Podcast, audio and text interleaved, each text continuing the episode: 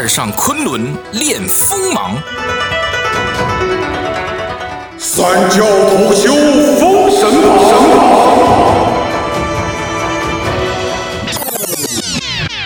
大姑娘划船不用桨，全靠浪。留下神的飘逸，神的传说。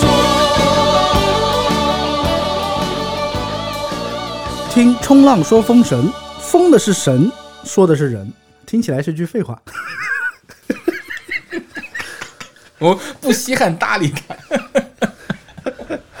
但是这句话确有深意，为什么呢？今天我们真的是废话不多讲，因为今天这一章啊，大家一定要仔细的听完，而且听完整。这一章是我认为《封神演义》中最最最重要的一个篇章，没有之一。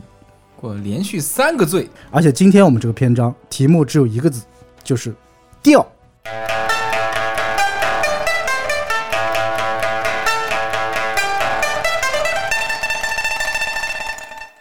镜花水月分两段，镜中为明，月为暗。先说子牙吊文王，再看妲己害比干。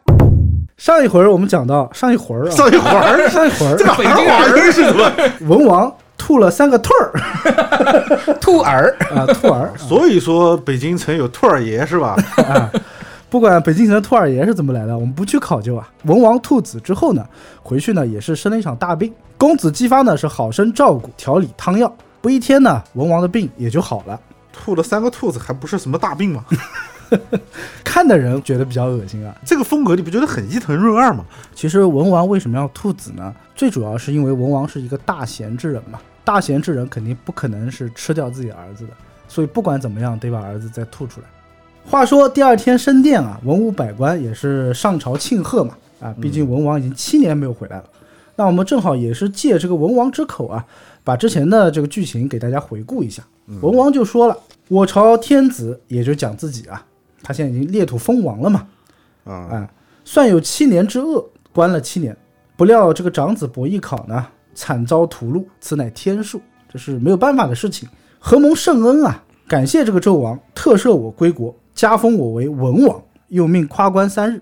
你看他这一段其实讲的就是我儿子死了活该了，我还是感谢一下这个纣王的大恩大德的。在这边也特别鸣谢了郑国武成王黄飞虎啊，提点他要早点过五关，又是为了躲避阴雷二将的追捕啊，碰到了雷震子啊，救他出五关。散宜生就问了，说这个五关岂无将官把守呢？这一路你是怎么出关的呢？文王就说了，哎，你是不知道啊，我这个儿子雷震子生的是面如蓝靛，发似朱砂，斜身双翼，飞腾半空，势如风雷之状，还用一根金棍，势似熊皮，大熊一样从天上飞下来。这一路上呢，势不可挡。散宜生一听啊，这是一个拍马屁的好时机。既然如此啊，就说明主公德冠天下，人布四方，三分天下，两分已归周了，万民受其安康，百姓无不瞻仰。哎，这个三分天下，二分归周是什么意思？他的意思呢，就是说，其实现在天下大乱啊，那这个天下已经国之不国了，殷商天下呢已经是啊大厦将倾的一个局面。还有一个方式解释，就是为了押韵，人不私防，三分天下，二分归州，他主要是为了四三二哎就有点像那个纳福克热 强压。啊，强压。因为我们之前讲到那个文王四乳嘛，啊，大家一直在纠结这个问题啊。所谓四乳就是乳四方的意思，仁德遍布。他所谓三分天下，二分归周，也就是说，其实现在的明星啊，都是向着我们文王的啦。自古有云：克念者自身百福，作念者自身百殃啊。也就是说做？人不能作，哎，不能作。第二个欲望就是通往这个深渊的吊桥，不要天天心心念念的想一些不切实际的事情。现在主公呢，你已经是回归稀土了，龙归大海，虎赴深山一般。这个时候啊，我们应该是以逸待劳，天下已反四百诸侯。我想啊，这个朝歌不久要属他人啦。这个话就讲的很明显了，就是反乱之心啊，已昭然若揭。而且公然在开会的时候这么讲啊。散一生直接改名司马昭，散一山讲的话呢还不够明显，这边还有一个电西来了一个人大呼叫，我们现在就应该为公子报海誓之仇啊，对呀对吧？我们还有血海深仇没报呢。嗯，况如今西岐雄兵有四十万之多，战将就有六十大员，我们就应该杀进武关，已经没有后顾之忧了。废弃昏君，斩费仲，妲己于市曹，另立明君，以谢天下之愤。哎，这边讲到西岐雄兵四十万，嗯，就感觉西岐兵不是很多啊。没有东伯侯的人多。对啊，姜文焕反的时候，人家说洋人说啊，就雄兵百万，本身其实东伯侯他就是军事实力最强的一个军队啊，只不过老子死了嘛，那就是他的兵卒其实没有动一分一卒的。姜文焕好像困在游魂关很久了呀，都困了七八年了。说明殷商战将还是比较能打的，朝廷还是有人啊。目前的这个状态，为什么纣王能够高枕无忧呢？还是手底下有人用的。然后讲这个话的是谁呢？那肯定就是这个二愣子南宫阔，对吧？他们家的这个惹事精。文王一听呢就不高兴了。孤以二卿为忠义之士，我以为你们俩散医生、南宫阔一文一武忠义之士，稀土赖以以安，本来是靠你们两个人才得以安身的。哪知道啊，今天你们俩带头讲此不忠不义之言，简直是自取灭亡。顺便呢，又拍了一下纣王的马屁，说这个纣王乃万国之元首，纵且有过，臣子呢尚且不敢多言呐。有一句话叫“君叫臣死，臣不敢不死；父叫子亡，子不敢不亡。”为人臣子呢，先以忠孝为首，这是姬昌的做人之本。就他还是为他自己的这个西岐的老百姓考虑，但他没有想到为天下老百姓去考虑嘛。死人亦为大人嘛，我就想问一问，啊，你觉得他格局不够大，哎，对吧？那这正正说明了姬昌是做一个忠君爱国的臣子。他虽然列土封王，但他不是说天下之王啊，所以说他不能僭越，天下的事情不归他管，我就管好我自己的稀土就好了呀。如果说姬昌这个时候心怀天下了，那反而叫不仁了，你知道吗？哦啊，不忠不孝，不仁不义了。对吧？所以他就讲了说，我这个囚禁了七年啊，有一句话叫“君子见难而不避，为天命是从”，就是我知道我要倒霉了，哎，但是我不避讳，我就是一个良民，我就是一个顺民，文王为自己躺平找了一个完美的借口。哎，对，所以他还骂了这个南宫阔和散宜生嘛，你俩为什么不躺下？年轻人不要太激进，那不是应该拉出去剁了吗？那也不至于。一个仁义的人不大会擅自造成杀戮的，对吧？所以说，从今二心切不可逆理悖论啊！以后这种话呢，不要讲了，不是人人君子之所言也。这南宫阔就讲了，可能也是跟他们家大公子关系比较好，我觉得啊，毕竟是自己家主家的嫡长子嘛。他就提到了说，公子去进贡，代父赎罪啊，没有任何的这个逆谋之心，如今竟遭海尸之惨啊，简直是情法难容。然后文王继续骂他说：“你这个就是执一时之见，我儿子死是自取其死。”啊，这边就讲到了，这是亲爹嘛？孤眼先天之术嘛，我之前就算过了，算到有七年之灾，而且跟大家讲了，我不回来，大家不要去不，要去，千万别去，千万不要去对吧不听话，不听老人言，吃亏在眼前。哎，其实他这个反而是一种逻辑的自洽，对吧？他自己是一个顺从这种古训啊，忠君爱国，然后会听天命，会听自己父母话的人，所以他希望他的儿子也要听自己的话。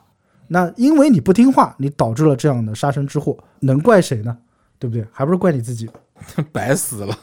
这么讲起来，大公子也是有他不对的地方。你看，一是不听话，二是不听劝，你看还不让日，那你三不让，尽遭杀身之祸。不懂得变通，对吧？那大公子呢？哎，也是个可怜之人吧。文王就讲到了，说这个五伦之中啊，唯有君亲恩最重啊。他认为，那百行之本当以存忠孝义为先，仁义礼智信忠孝啊，就是放得很重，哎，看得非常的重。那现在呢，我是回国了，以前的事情过去就让它过去吧。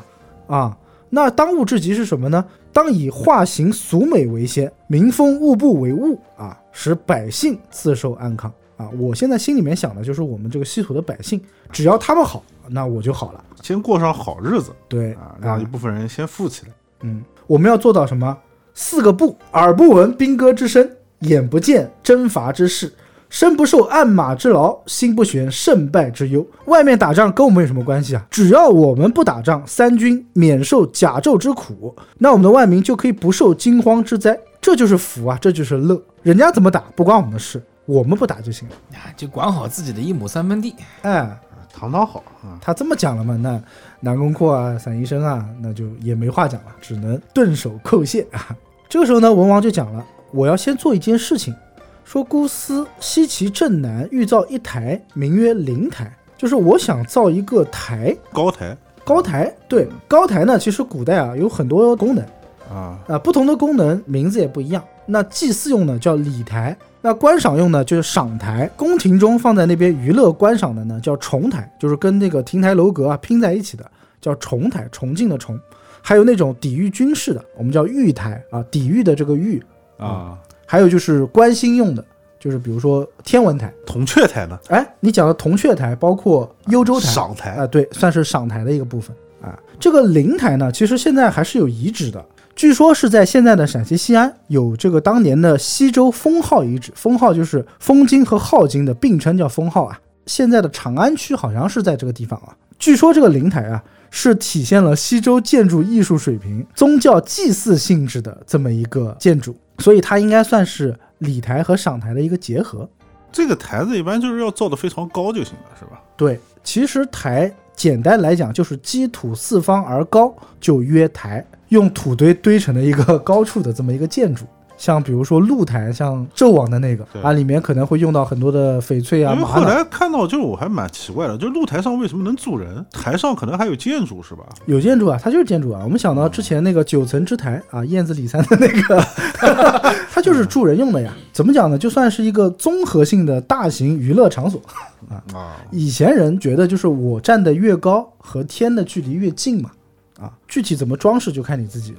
所以说文王呢，他就想说，就是我想造这么一个台叫灵台，但是呢，我又怕土木动工，非诸侯之所为。我这个算是大兴土木，其实是会劳民伤财的。嗯，为什么这个台非造不可呢？因为经过他的测算，造这个台是为了应灾祥之兆。我七年在外面这么多年，就包括后面西岐的这个命数，我就活该这个地方要造一个台啊。那散医生就提出来了，首先大王你造这个灵台是为了响应天诏，是应灾祥而设，是为了稀土的民众而做的，也不是你自己游乐观赏用的。我觉得不算劳民啊，这是第一点。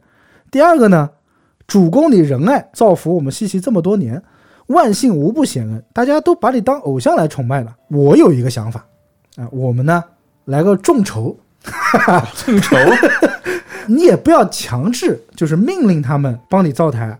如果他愿意的话呢，过来帮忙，我们还给他工钱，给公银一钱，任民自便。文王一听说，诶，有道理，对吧？此言方合故意。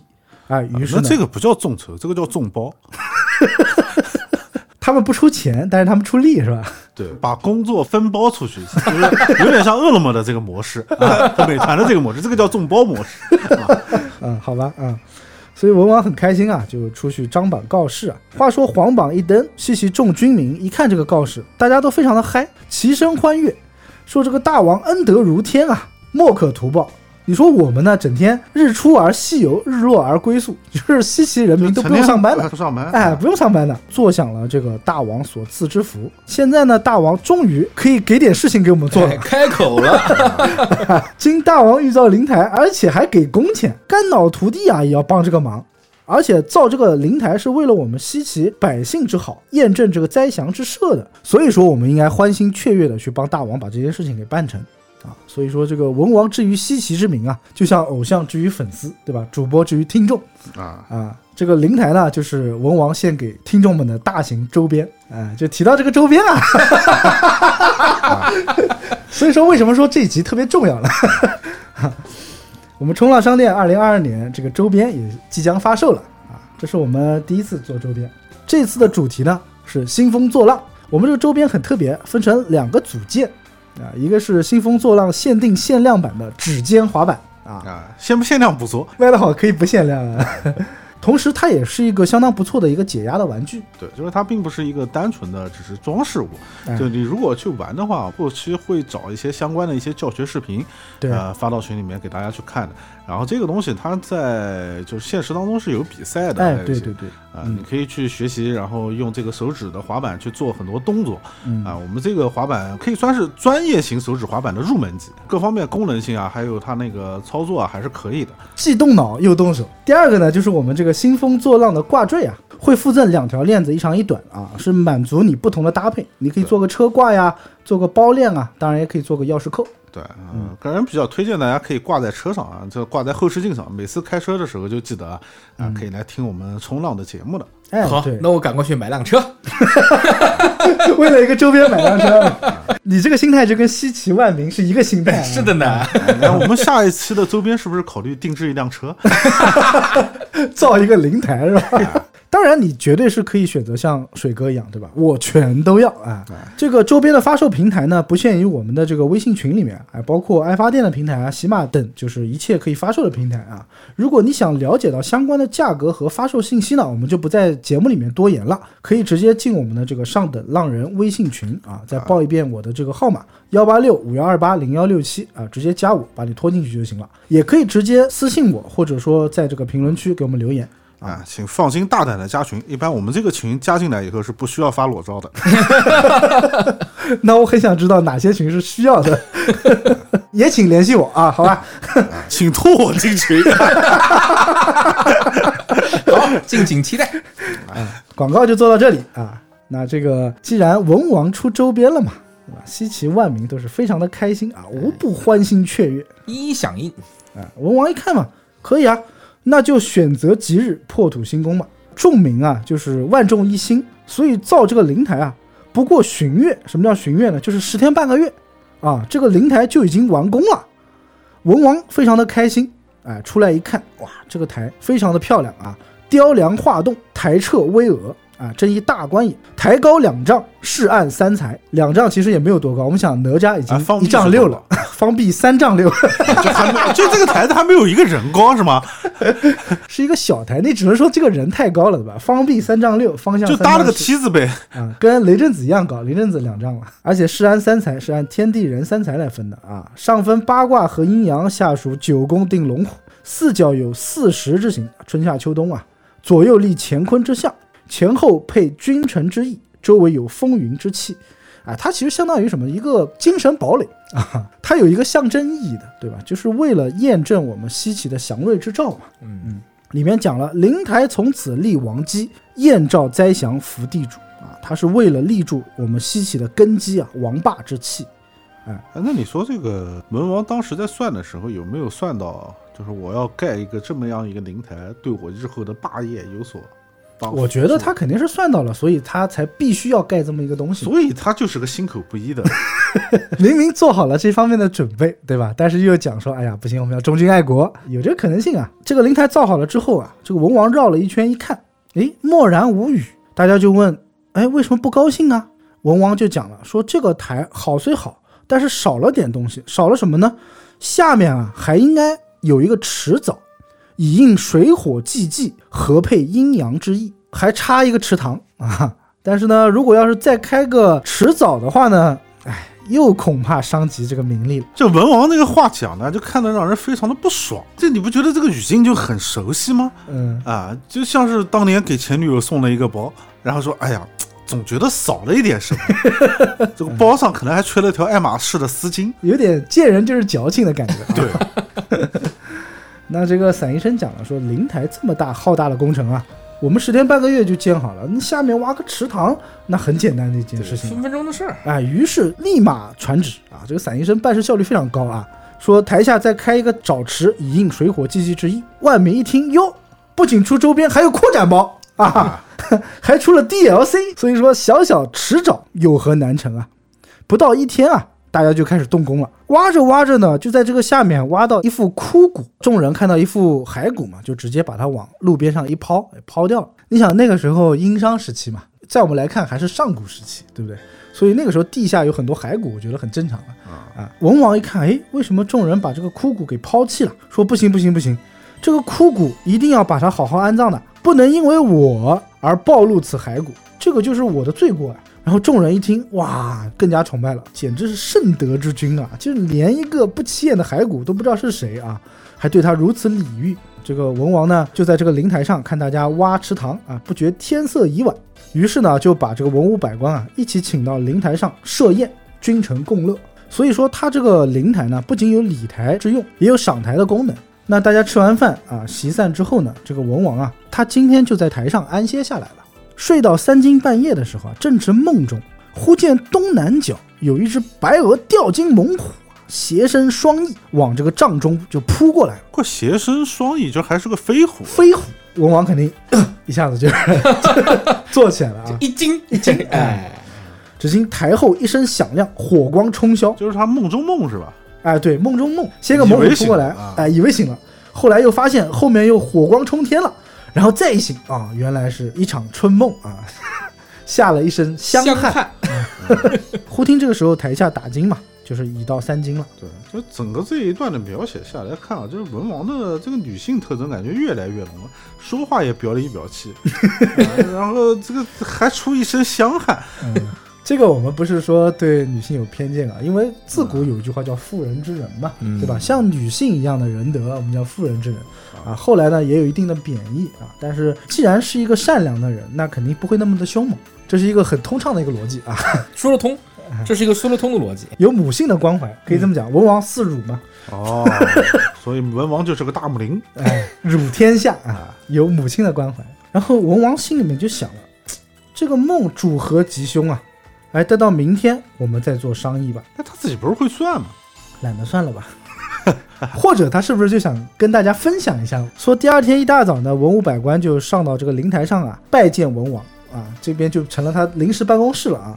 文王说啊，昨天晚上啊，夜半三更时候得一异梦啊，梦到这个东南有一白额猛虎啊，向我扑来。我当时惊呼左右的时候啊，又梦到这个台后啊，火光冲天，一声响亮，于是就被惊醒了。不知道这个梦啊是吉是凶。伞医生他还要问别人吗？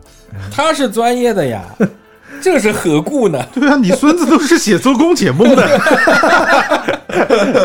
他儿子是他儿子，他你儿子都写周公解梦的，你去问伞医生，伞医生说大哥你玩我呢，给伞医生一个拍马屁的机会，对不对？啊，伞医生就伞医生秒懂啊，啊秒懂了，鞠了个躬。哎呀，此梦乃大王之大吉兆也啊！主大王得栋梁之臣，大贤之客，真不让封后伊尹之用啊！我们之前讲过，封后是皇帝的这个诸葛亮嘛，啊对吧？然后伊尹是当年帮助了陈汤夺下了这个夏朝天下的，哎，要讲这个散医生啊，还是会讲话。嗯像我们这种不会讲话的，梦里见一白虎啊，啊，克夫啊！哎呀，真的是，文王就说：“哎呀，卿何以得见如此呢？”结论是从哪来的，对吧？散医生就说了，当年啊，商高宗曾有飞熊入梦，得傅说与板柱之间。啊，这个地方就要讲一下了。商高宗是谁呢？商朝的第二十二代目，叫武丁。当时呢是开创了叫武丁盛世，可以说是商王朝最强盛的统治时期。其实啊，我们也不能怪纣王说这个暴虐无道。商朝这个基因啊，从很早之前不是太好。上一回我们讲到他太爷爷嘛，脑子不好，哎，天天打木人像，最后被雷劈死的，对吧？啊，其实从他的四代目啊，叫太甲那一代开始啊，就已经暴政不仁了。然后到了十代目重丁以后呢，整个商朝的国势啊是逐渐的衰弱。他做了一件事情，是废弃了嫡长子的这个继位制度，所以导致啊他的兄弟之间，包括他兄弟的儿子之间啊，纷纷争权夺利，啊、造成这个整个商朝九代混乱，啊、史称九世之乱。当时的这个很多地方的诸侯啊，都已经不过来朝见了，所以商朝一路呢也是多次迁都，一直到了第十九代盘庚的时候，迁到了这个殷，所以国力稍稍有了恢复。这个商高宗啊，武丁就是盘庚的侄子，为商朝第二十二代目，姓子名昭啊。武丁继位之后呢，他想让这个商朝复兴啊，但是周围是没有什么得力的大臣辅佐的，所以武丁呢就憋气啊，就气了三年不讲话，并把政事呢全部交给了自己下面三公的这个太宰去治理，自己呢游山玩水，也不能叫游山玩水吧，就是为了体察国情啊，观察国家之风气。有一天，武丁啊就梦到这个所谓飞熊入梦了，说梦到了圣人，于是武丁就去上山下乡啊，去寻找这个圣人，发现有一个奴隶叫月啊，他的名字叫月，写作说话的说啊，穿着褐色的麻衣，身上还带着枷锁。他是在干嘛呢？哎，他是一个刑徒，对他是在富岩这个地方呢筑城墙的。然后武丁呢就发现这个人啊是一个大贤，于是就把他给提升出来，位列三公，使之接天下之政事而治天下之民。乃以复言得之，举以为相，国大治。从此武丁盛世就开创。那这个人因为是在复言这个地方被发现的嘛，后来赐他名字叫傅说。那当年商高宗就有此一梦。今天主公你梦到白鹅掉金猛虎啊，也是背身双翼啊，这个就不是虎了，这个就叫熊。就是后有指鹿为马啊，先有指虎为熊，是吧？这么讲起来，好像赵高也不是太坏啊。我觉得呢，散医生呢应该是听了我们冲浪商店之前的节目啊，知道非虎非熊之故，对吧？啊，所以他就这么讲了。他又讲了一个东西，说为什么灵台之后有火光呢？因为火呢乃断物之象，火是可以烧东西的嘛。嗯那今西方属金，我们西岐是属金的，对吧？金见火必断，锻炼含金必成大器，此乃新州之大兆。众官一听嘛，齐声称贺啊！大家都祝贺呀，我们要发达了，我们要兴旺了。好事儿来了，好运来，那个好好运来。对，这边其实也可以讲一下，我觉得散医生这个解释呢不够专业，讲实话不够专业。其实上古帝王每个朝代应该都是配备一个五行之德，称为五德啊。这个概念是当时东汉的蔡邕、蔡文姬的老爸提出来的。什么叫五德呢？他讲说五行之德自伏羲以下，帝王相待，各具其一行。就是从伏羲那代开始呢，每朝每代的帝王，他都对应了五行其中的一行。伏羲是清帝太昊嘛，所以他是木德。那我们用五行相生之意来往后推的话，就是木生火，火生土，土生金，金生水，这个叫一个轮回啊。因为在伏羲到后面的这些朝代更替的时候呢，它不是夺权更替，大多都是禅让，嗯，所以禅让的朝代更替呢，我们用五行相生来推演。那后来就出现了兵争啊、兵戈啊，就要用五行相克了。哎，就是我们理解的金木水火土了啊。金克木，木克土，土克水，水克火，是这么来的。他刚才讲到这个，说西周是属金啊，然后你梦到火了，是火烧金嘛，火克金嘛，这个是大吉之兆嘛。其实是这样的，因为商朝对应的这个五行之德，对应的就是金德。为什么呢？夏禹是大禹治水嘛，按五行来讲应该是土克水，对，但是大禹的爸爸鲧用天锡治啊治水的时候失败了。那夏禹用的是什么疏导之法？他是开辟了森林，对，所以夏朝是木德。那商朝推翻了夏朝，是金克木嘛？我们知道斧头可以砍木头嘛，金克木，所以商朝对应的是金德。周朝之后又推翻了商朝，所以周朝对应的就是火德。西周梦到火啊，乃是大兴之兆啊，那就是要推翻这个政权了。所以说后来秦朝是水德，德，因为水克火嘛。秦始皇穿的都是黑色的。对啊，水对应的颜色就是玄色，玄色为黑嘛。我们讲说北方也是属水嘛，对啊，为什么要玄武？就是黑色的意思。秦朝的国色就是黑色，后面的西汉就是属土的。土德啊。啊，我们讲说我们是汉人，皇帝之皇也代表了雷，也代表了土，也代表了中央的意思。那汉代就是正好对应的是土德，那土其实是五行之中最中央的一个元素。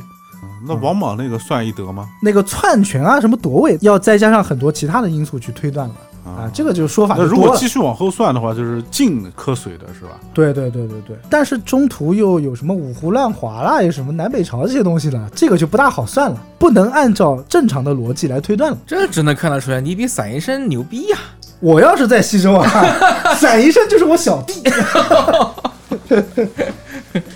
上头了，上头了。谁也别拦着我那个。不是，而且我一直就很纠结于一个点：虎生双翼者，乃熊也。嗯，那熊怎么办呢？那个时候是不是没有有熊呀，这个东西？那在中国是有熊的呀。有熊啊！刚才那个姬昌还不是讲了吗？说雷震子从天而降之势，有如熊皮嘛，对吧？啊像一只大熊一样飞下来。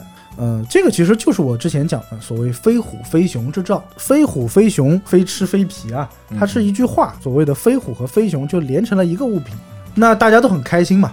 啊，话分两头啊，他们正在这边好运来的时候，我们久未出现的这个老姜可以聊聊他了。啊，姜子牙，都提到飞熊了嘛，老姜肯定要出来了。老姜自从离开了朝歌，离开了这个让他伤心的女人 他天天也没什么事做啊，啊，他在干嘛呢？天天垂钓，垂钓于渭水。后世呢有一个非常著名的画卷啊，长卷叫做《渭水飞熊图》，据说啊是南宋的宫廷画师叫刘松年创作的。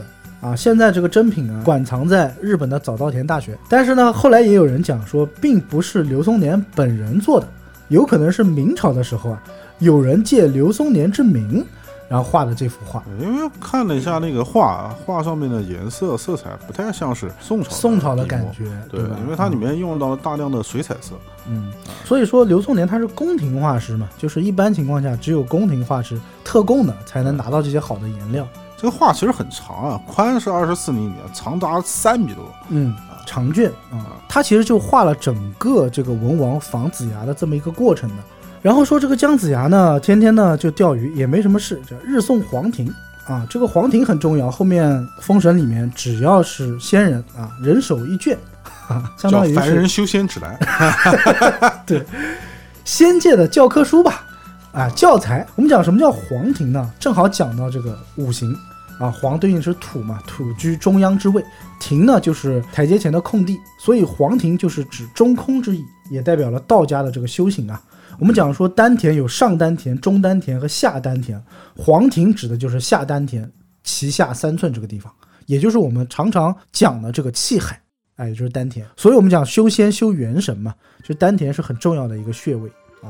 抓龙筋经常会抓的地方。要比抓龙筋呢，要要在上面一点，龙筋之上，呃，肚脐之下的这块地方啊，就大家没事可以运运气啊，没事儿抠一抠。说不定能找到这个修仙的法门啊。黄庭经啊，不是一般人能够学的，如果不是你的老师亲传呢，你还得不到这本书。嗯，经常拿着诵持的话，可以达到万邪不侵的这种境界啊。呃，万邪不侵啊，我不是特别在意，嗯，我更在意的是那种叫故园归经的那种感觉。固本归元，归元，固元归经是什么鬼？归经是什么情况啊？还能往里面吸的是吧？啊，你比较重视养生，对吧？啊其实，我觉得也能理解，就是你看姜子牙好不容易挨到七十二岁啊，下山了啊，终于享到了人间的富贵，嗯呃，也终于娶了个老婆，尝到了人世间的那么一丝快乐，呃，对吧？短暂的快乐，短暂的快乐，才体验了不过七年的时间，就忽然间断了你这个念想，哎，没得玩了，哎、就天天钓鱼喂水。没事嘛，翻翻小黄书啊，那自己的气海就修炼一下。每次我们在看那种东西的时候，确实万邪难侵啊，非常的专心。对，而且看完之后有一种万念俱灰的感觉，仿佛天人合一，对吧？贤者之石嘛。表面上看起来是清心寡欲，但是实际上呢，时时是思念昆仑，时时刻刻是想念山上的那些师兄弟们啊。啊，真的是薄情寡义，都不思念他的马氏，马氏已经过去伤了他的心。伤了他的心了啊，不值得再留念了。修书一封了，嗯放下放下。没事呢，他就做做诗啊。今天呢，刚做完一首诗之后啊，就坐在这个垂杨柳之下，但见滚滚长江东逝水，浪花淘尽英雄。这个滔滔江水啊，无尽无休，彻夜东行。想想自己啊，虚度了这么多的岁月，正是唯有青山流水依然在，古往今来尽是空啊。正在感叹的时候，就听到一个人啊，唱着歌就过来了，一种无忧无虑的感觉啊。小 M 小二郎一看呢，是一个樵夫。唱完歌之后呢，把一担柴放下，跑到面前来说：“哎，老丈啊，我好像经常看到你在这个地方啊。你看我现在跟你聊天啊，就很像是一个故事。”子牙就说：“什么故事啊？”樵夫说：“你看我和你啊，好像一个渔樵问答。”子牙就很开心啊，子牙大喜大笑道：“好一个渔樵问答这个渔樵问答也不是什么故事，啊，就是个曲子。啊！它其实也是根据一本书去改编的啊。你说它是故事也行，你说它是一篇文章也行。是北宋啊，有一个著名的儒家叫邵雍，他写了一篇文章，就叫做《渔樵问对》啊，里面主要讲的就是一个老渔夫答这个樵夫记者问的一个故事。啊，啊，通过老渔夫他里面讲的这些话，表达了儒家和道家，包括天人运转的一些智慧。天地之道备于人，万物之道备于身，众妙之道备于神。啊，所有这些道理啊，全在这个渔樵问对里面就显现出来了。这个樵夫感觉很有文化。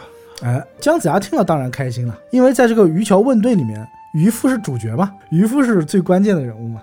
樵子就问了，呃，说老先生啊，你上姓贵楚，缘何到此？看你不像本地人。子牙就说了，吾乃东海徐州人也，姓姜，名尚，字子牙，道号飞熊。啊，这个乔子一听啊，就在那边大笑不止。那子牙就问你叫什么名字啊？乔子说：“我姓武，名吉啊，我叫武吉，就是这个西岐本地人。”子牙说：“你笑什么呢？对吧？你问我名字，你笑什么呢？对，而且笑得如此张狂啊！笑得我都不好意思了啊！”武吉说：“你刚才说你道号飞熊啊，所以我就笑了。”那子牙说：“每个人都有自己的外号嘛，那飞熊有什么好笑的？”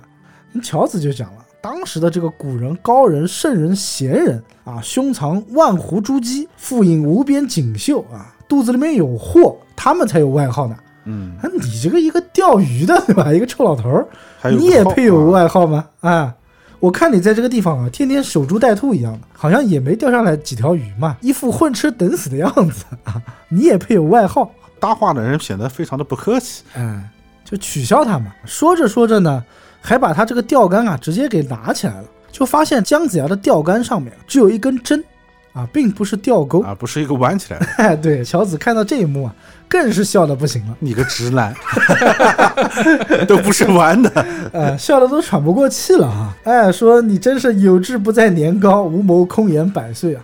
你活了这么大，感觉好像一点都不聪明的样子啊！于是啊，武吉就跟姜子牙说啊，哎，你这个钩线为何不弯啊？古语有云：“且将香饵钓金鳌。”啊，今天呢，你碰到我算是来着了，我教你个方法啊，你回去啊，把这个针 用火烧红，哎，然后打成钩的样子呢，上面放上香饵啊，然后线上呢再加一个福子。鱼过来吞食的时候啊，只要看到这个福子一动啊，就知道是鱼来了，你就往上一拎，这个钩啊挂住鱼鳃，方能得鲤啊，就可以钓到这个鲤鱼了。如果像你这样钓的话呢，不要说三年了啊，上百年你这一条鱼也钓不到。看来这个武吉还是个钓鱼小能手啊，他自己本身也是个渔夫，就是樵夫加渔夫。这一点其实也是在告诉我们现在很多人啊，你要想钓金龟婿，也得有香饵才行。还要有福字，还有人配合你。就月老的线让财神来牵。对，然后这个武吉就说：“你看你这个样子，长得傻不愣登的，还叫自己飞熊呢，你了不起的很。”姜子牙就说了：“你这个只知其一，不知其二啊！”我估计其实他当时很尴尬，他可能没有想到钓鱼是要弯的。哎但是老姜嘛，不可能在言语上让你的，对吧？老夫在此虽为垂钓，亦不在鱼啊，我只是打发时间而已。守青云而得路，播阴翳而腾霄，岂可曲中而取鱼乎？我守的是青云路啊！一集还整了一个三押。吾宁在直中取，不向曲中求。不为锦鳞社，只钓王与侯。这一大段话讲完之后，武吉更是笑得合不拢嘴了啊！说你这个人还做王与侯，你看你那个嘴脸啊，我看你不像王侯啊，你倒像个活猴。啊，这这个就很过分了啊，攻击人长相了，开始。对，这打人不打脸，对吧？姜子牙呢，当然得理不饶人，他也笑着说：“你看我嘴脸不像王侯，我看你嘴脸也没好到哪边去嘛。小心眼了，小心眼了啊！啊！”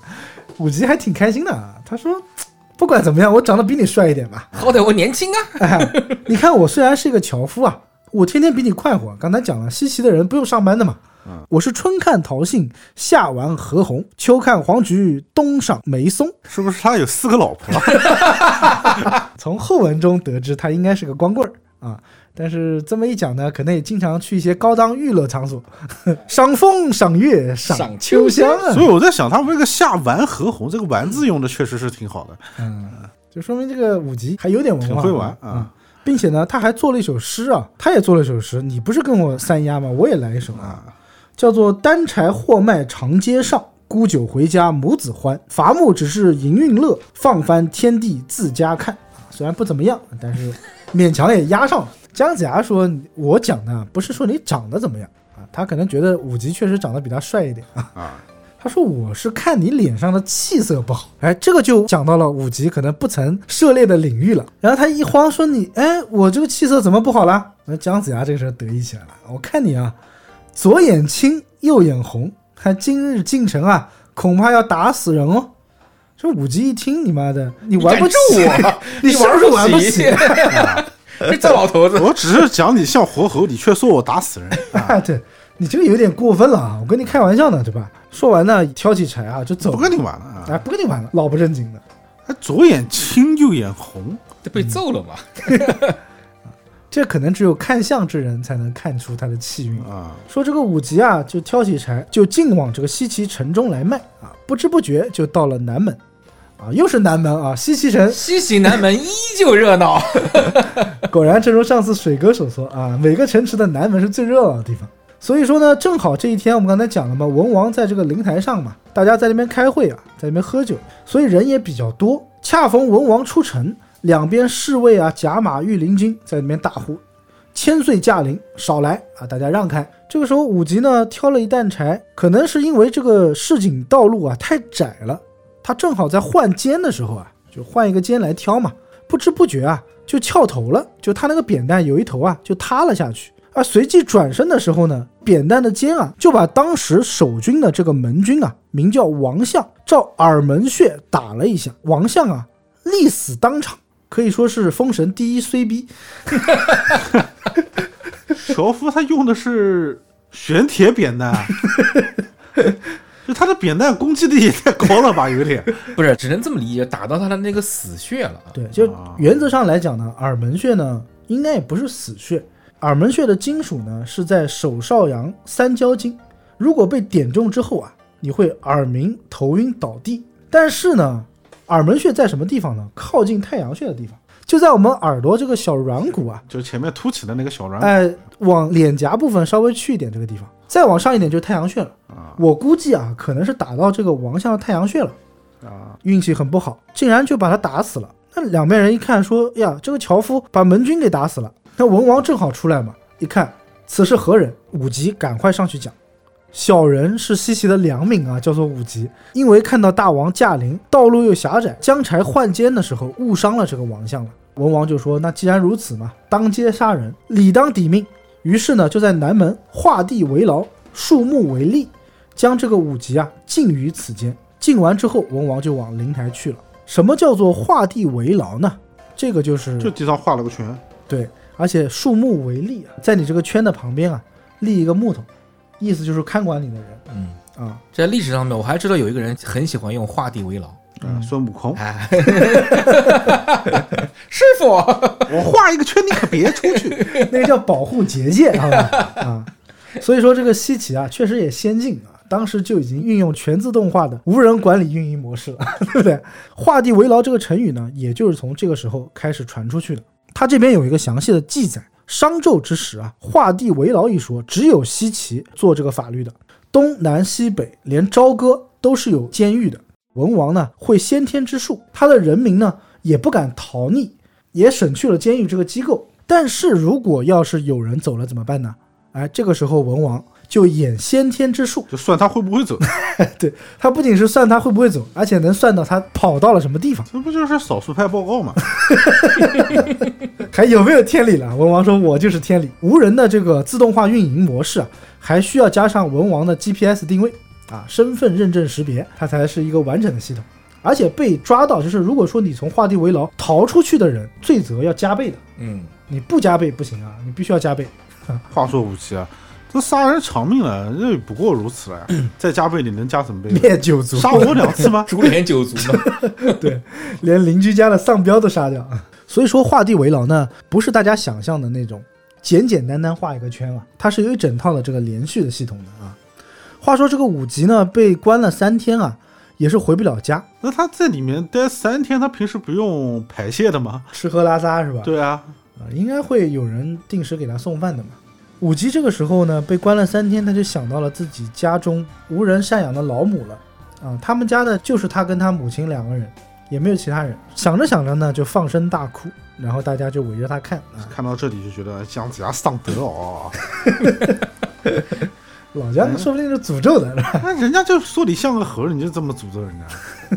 恰巧这一天啊，散医生大夫往南门走过，看到武吉悲声大痛啊，在那边痛哭流涕。散医生就说了：“那你杀人偿命啊，理之常情，哭什么呢？”武吉就说了：“小人呢误伤王相啊，理应偿命，确实也是这样的。但是呢，家有老母七十余岁，小人是无兄无弟又无妻室，我这几天不回去啊，母亲她吃什么呢？孝子，等我哪一天就地正法了，我母亲连尸骨都没有人收拾啊。”于是就放声大哭，哎，他又 A 了。A 的我心中一惊武吉他妈才七十多岁啊！啊！你说姜子牙会不会就是图人家？他也是不挑是吧？那干嘛姜子牙也八十了呀？那马氏也就七十多岁啊，这不很正常吗？就现在在封神的宇宙中，七十岁已经用才七十岁来形容了。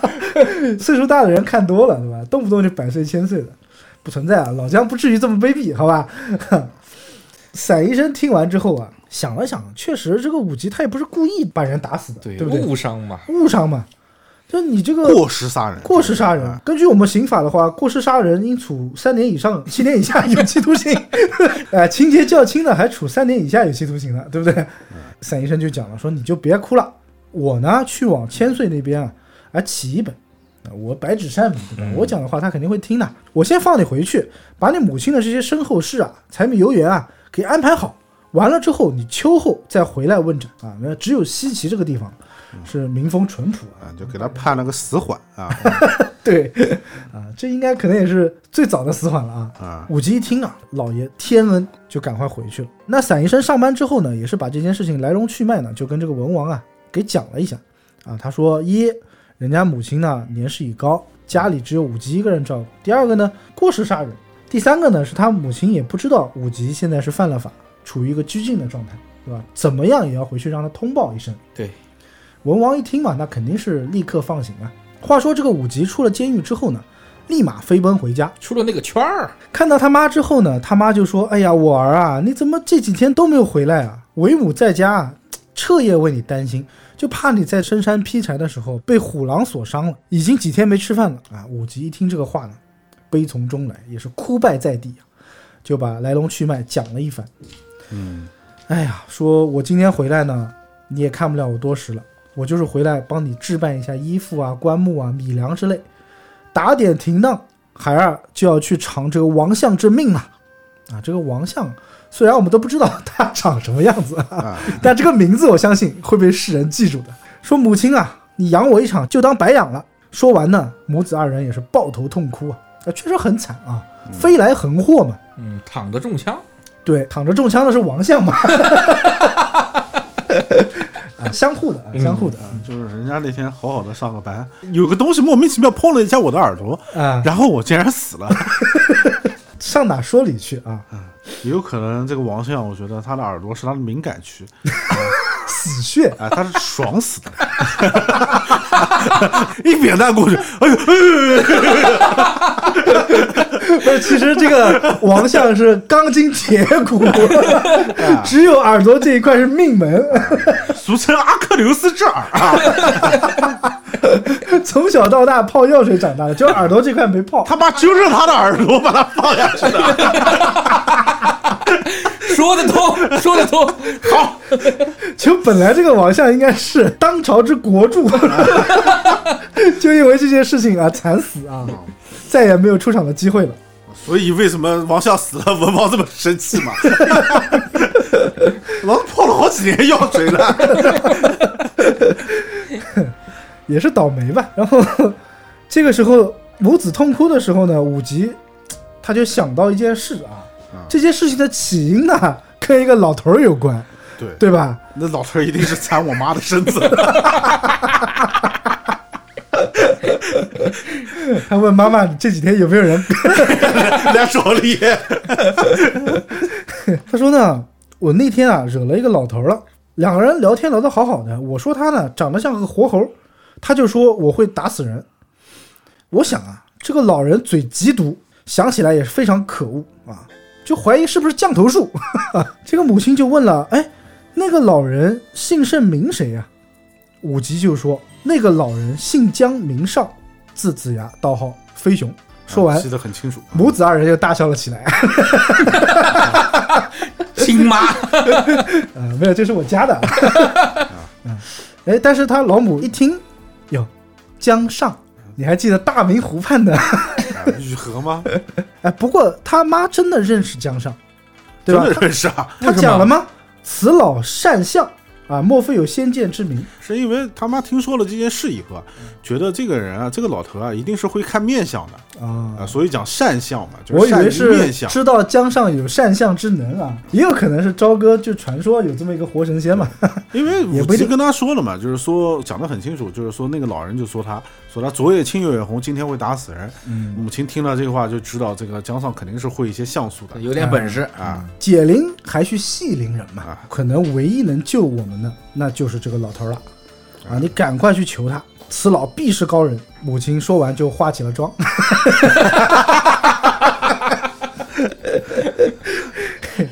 母亲就说：“你怎么还不去啊 快去快去，速去速去！？”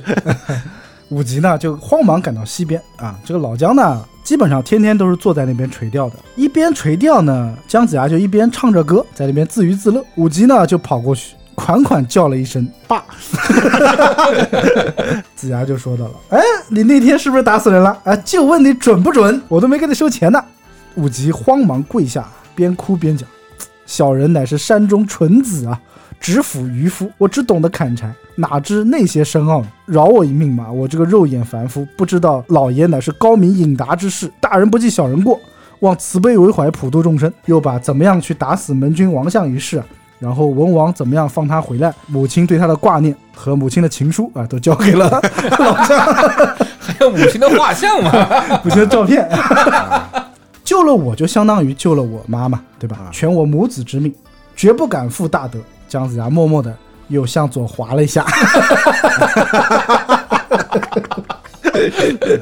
边滑边说啊，这个定数难移啊。你说你打死了人，应该要偿命啊，这个我没办法救你。这个我们专业术语叫做拿桥，对吧？拿桥，后来我还查了一下，这还不是方言，南京、镇江、江苏这一带可能都会叫拿桥。对，啊，居然全国可能其他地方也会有，而且有解释。什么叫拿桥呢？装出为难的样子，或找借口刁难别人，以抬高本人身价，啊，对吧？我要拿住你。武吉就边哭边拜，赶快救我们母子之命吧！姜子牙就说要我救你也可以啊，你认我做爹。哎，其实大概是这个意思啊。我们讲说一日为师，终身为父嘛，对吧？哎，差不多。你要拜我为师，我方可救你。这个东西，我觉得也是姜子牙为日后啊自己被文王招募做好了准备啊。我一个人不行，我得带团队嘛，我手底下总要有一两个人嘛。武吉听后呢，就随即就下拜了，师傅啊，爹啊，祖宗，啊，赶快救我吧！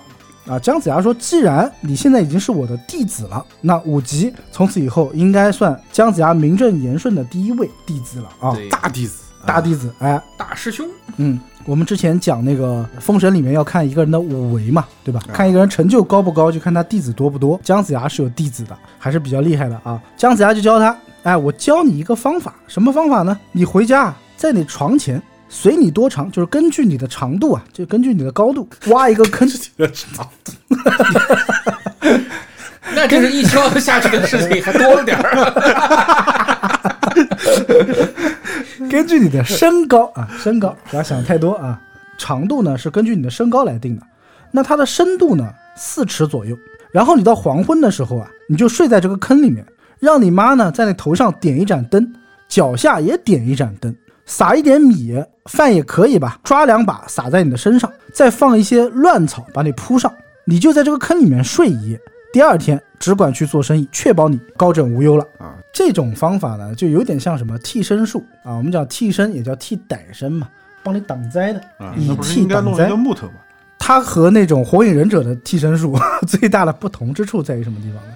专业术语叫做攘解之术啊。什么叫攘解呢？攘士字旁加一个土壤的壤的半边，壤，解之术。壤的意思就是说祈求鬼神消除灾祸。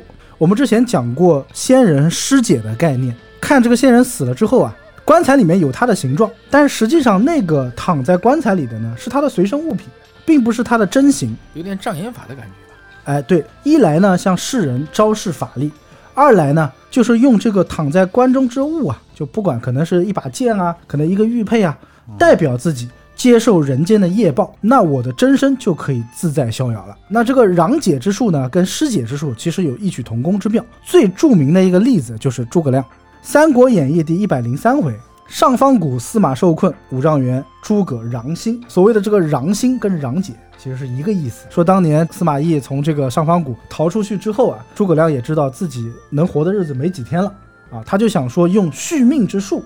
点燃七星灯，延长自己寿命啊！那个时候诸葛亮其实身体已经很不好了嘛，已经在吐血了。然后晚上的时候呢，就步罡踏斗，布阵在帐中啊设香花祭物，地上呢是分布七盏大灯，对应的是北斗七星啊，外部四十九盏小灯，内安本命灯一盏，然后就天天拜。他其实当时已经拜到第六夜了，而且主灯是明亮异常，心中很是欢喜嘛，大命得续。啊但是，但是他一直忌惮的，也是一直想干掉了这个魏延。禀报军情的时候，飞步进入帐内，脚步太急，就把这个主灯啊直接带他给扑灭了。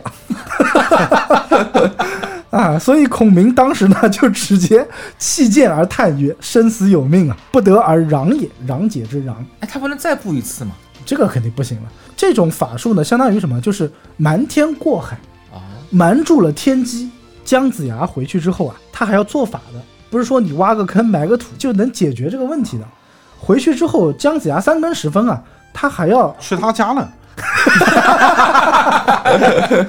并不是去他家，他当天要披发仗剑，踏罡不斗，讲的就跟那个诸葛亮是一个意思啊。对对，他说：“随与五级厌心。”哎，什么叫厌心呢？讨厌这厌，厌就是掩盖的意思，掩盖星象，掩盖天机。我瞒天过海，假装你在这个坑中啊已经死了。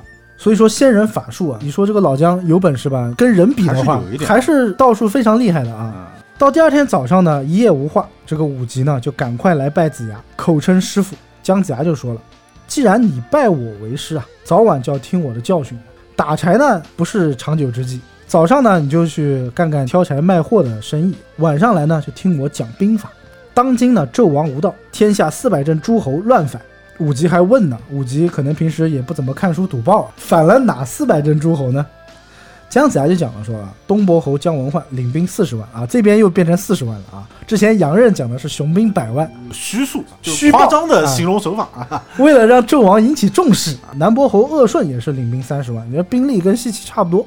之前呢，夜观天象啊，看这个西岐也不久是刀兵四起，这是用武之地，你赶快多学点本领，以后呢，说不定就是天子之臣了。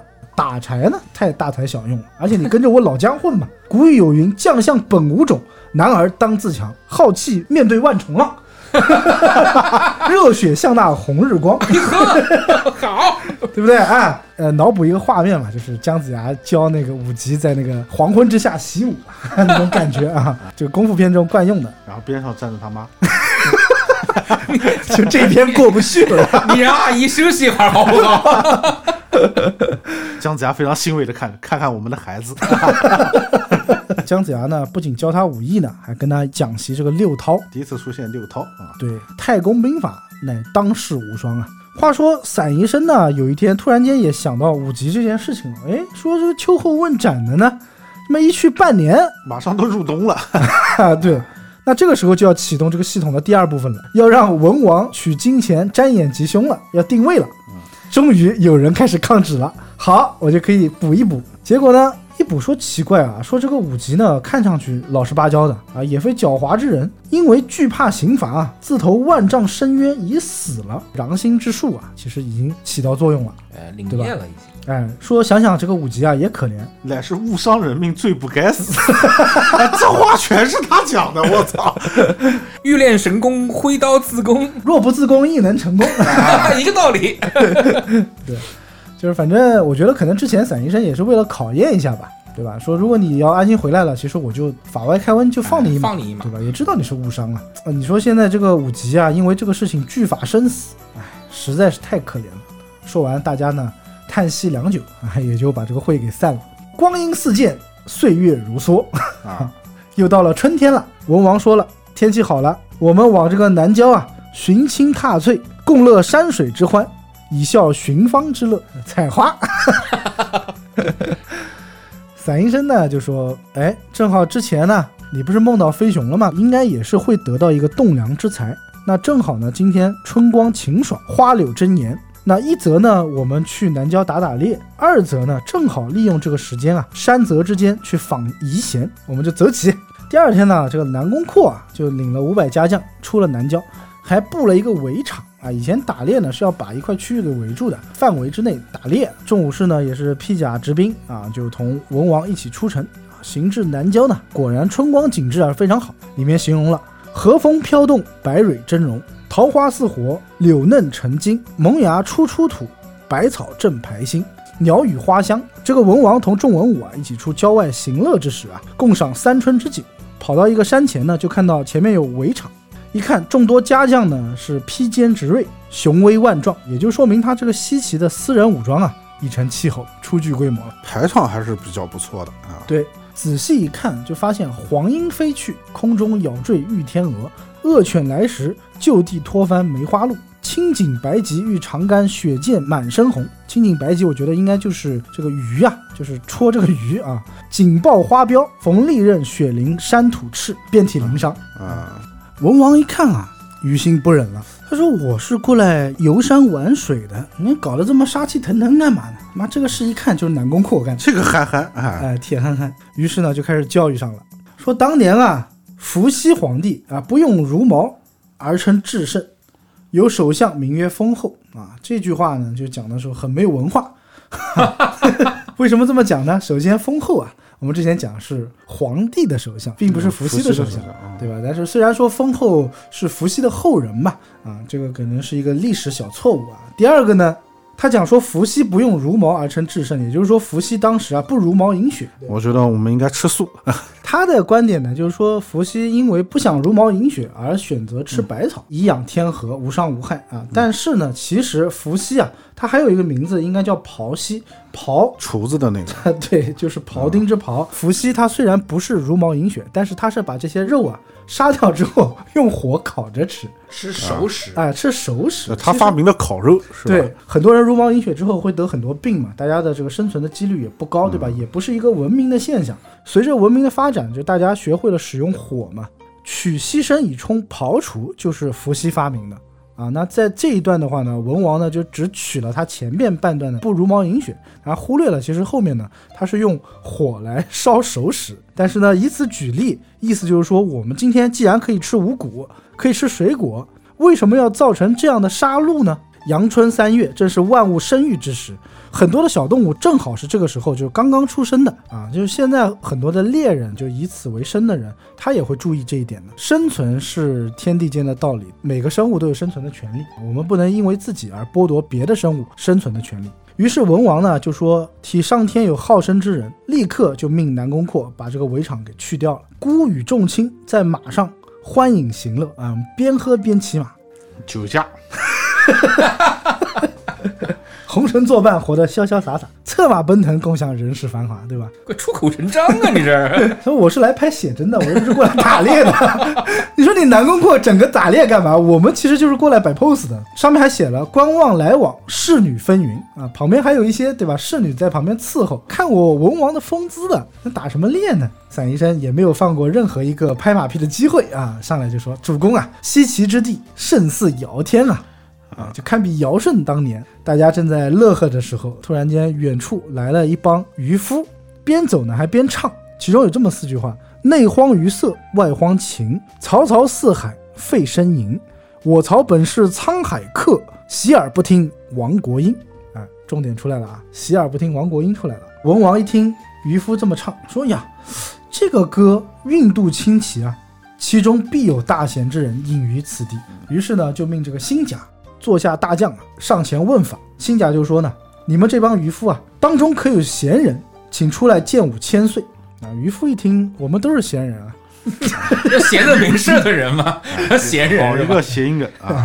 闲着之时啊。这个辛甲一听啊，你们都是闲人，我们今天挖到宝了是吧？但是渔夫就说了，我们早晨出去捕鱼，这个时候回来没事了，那还不是闲人吗？对吧？闲着没事啊。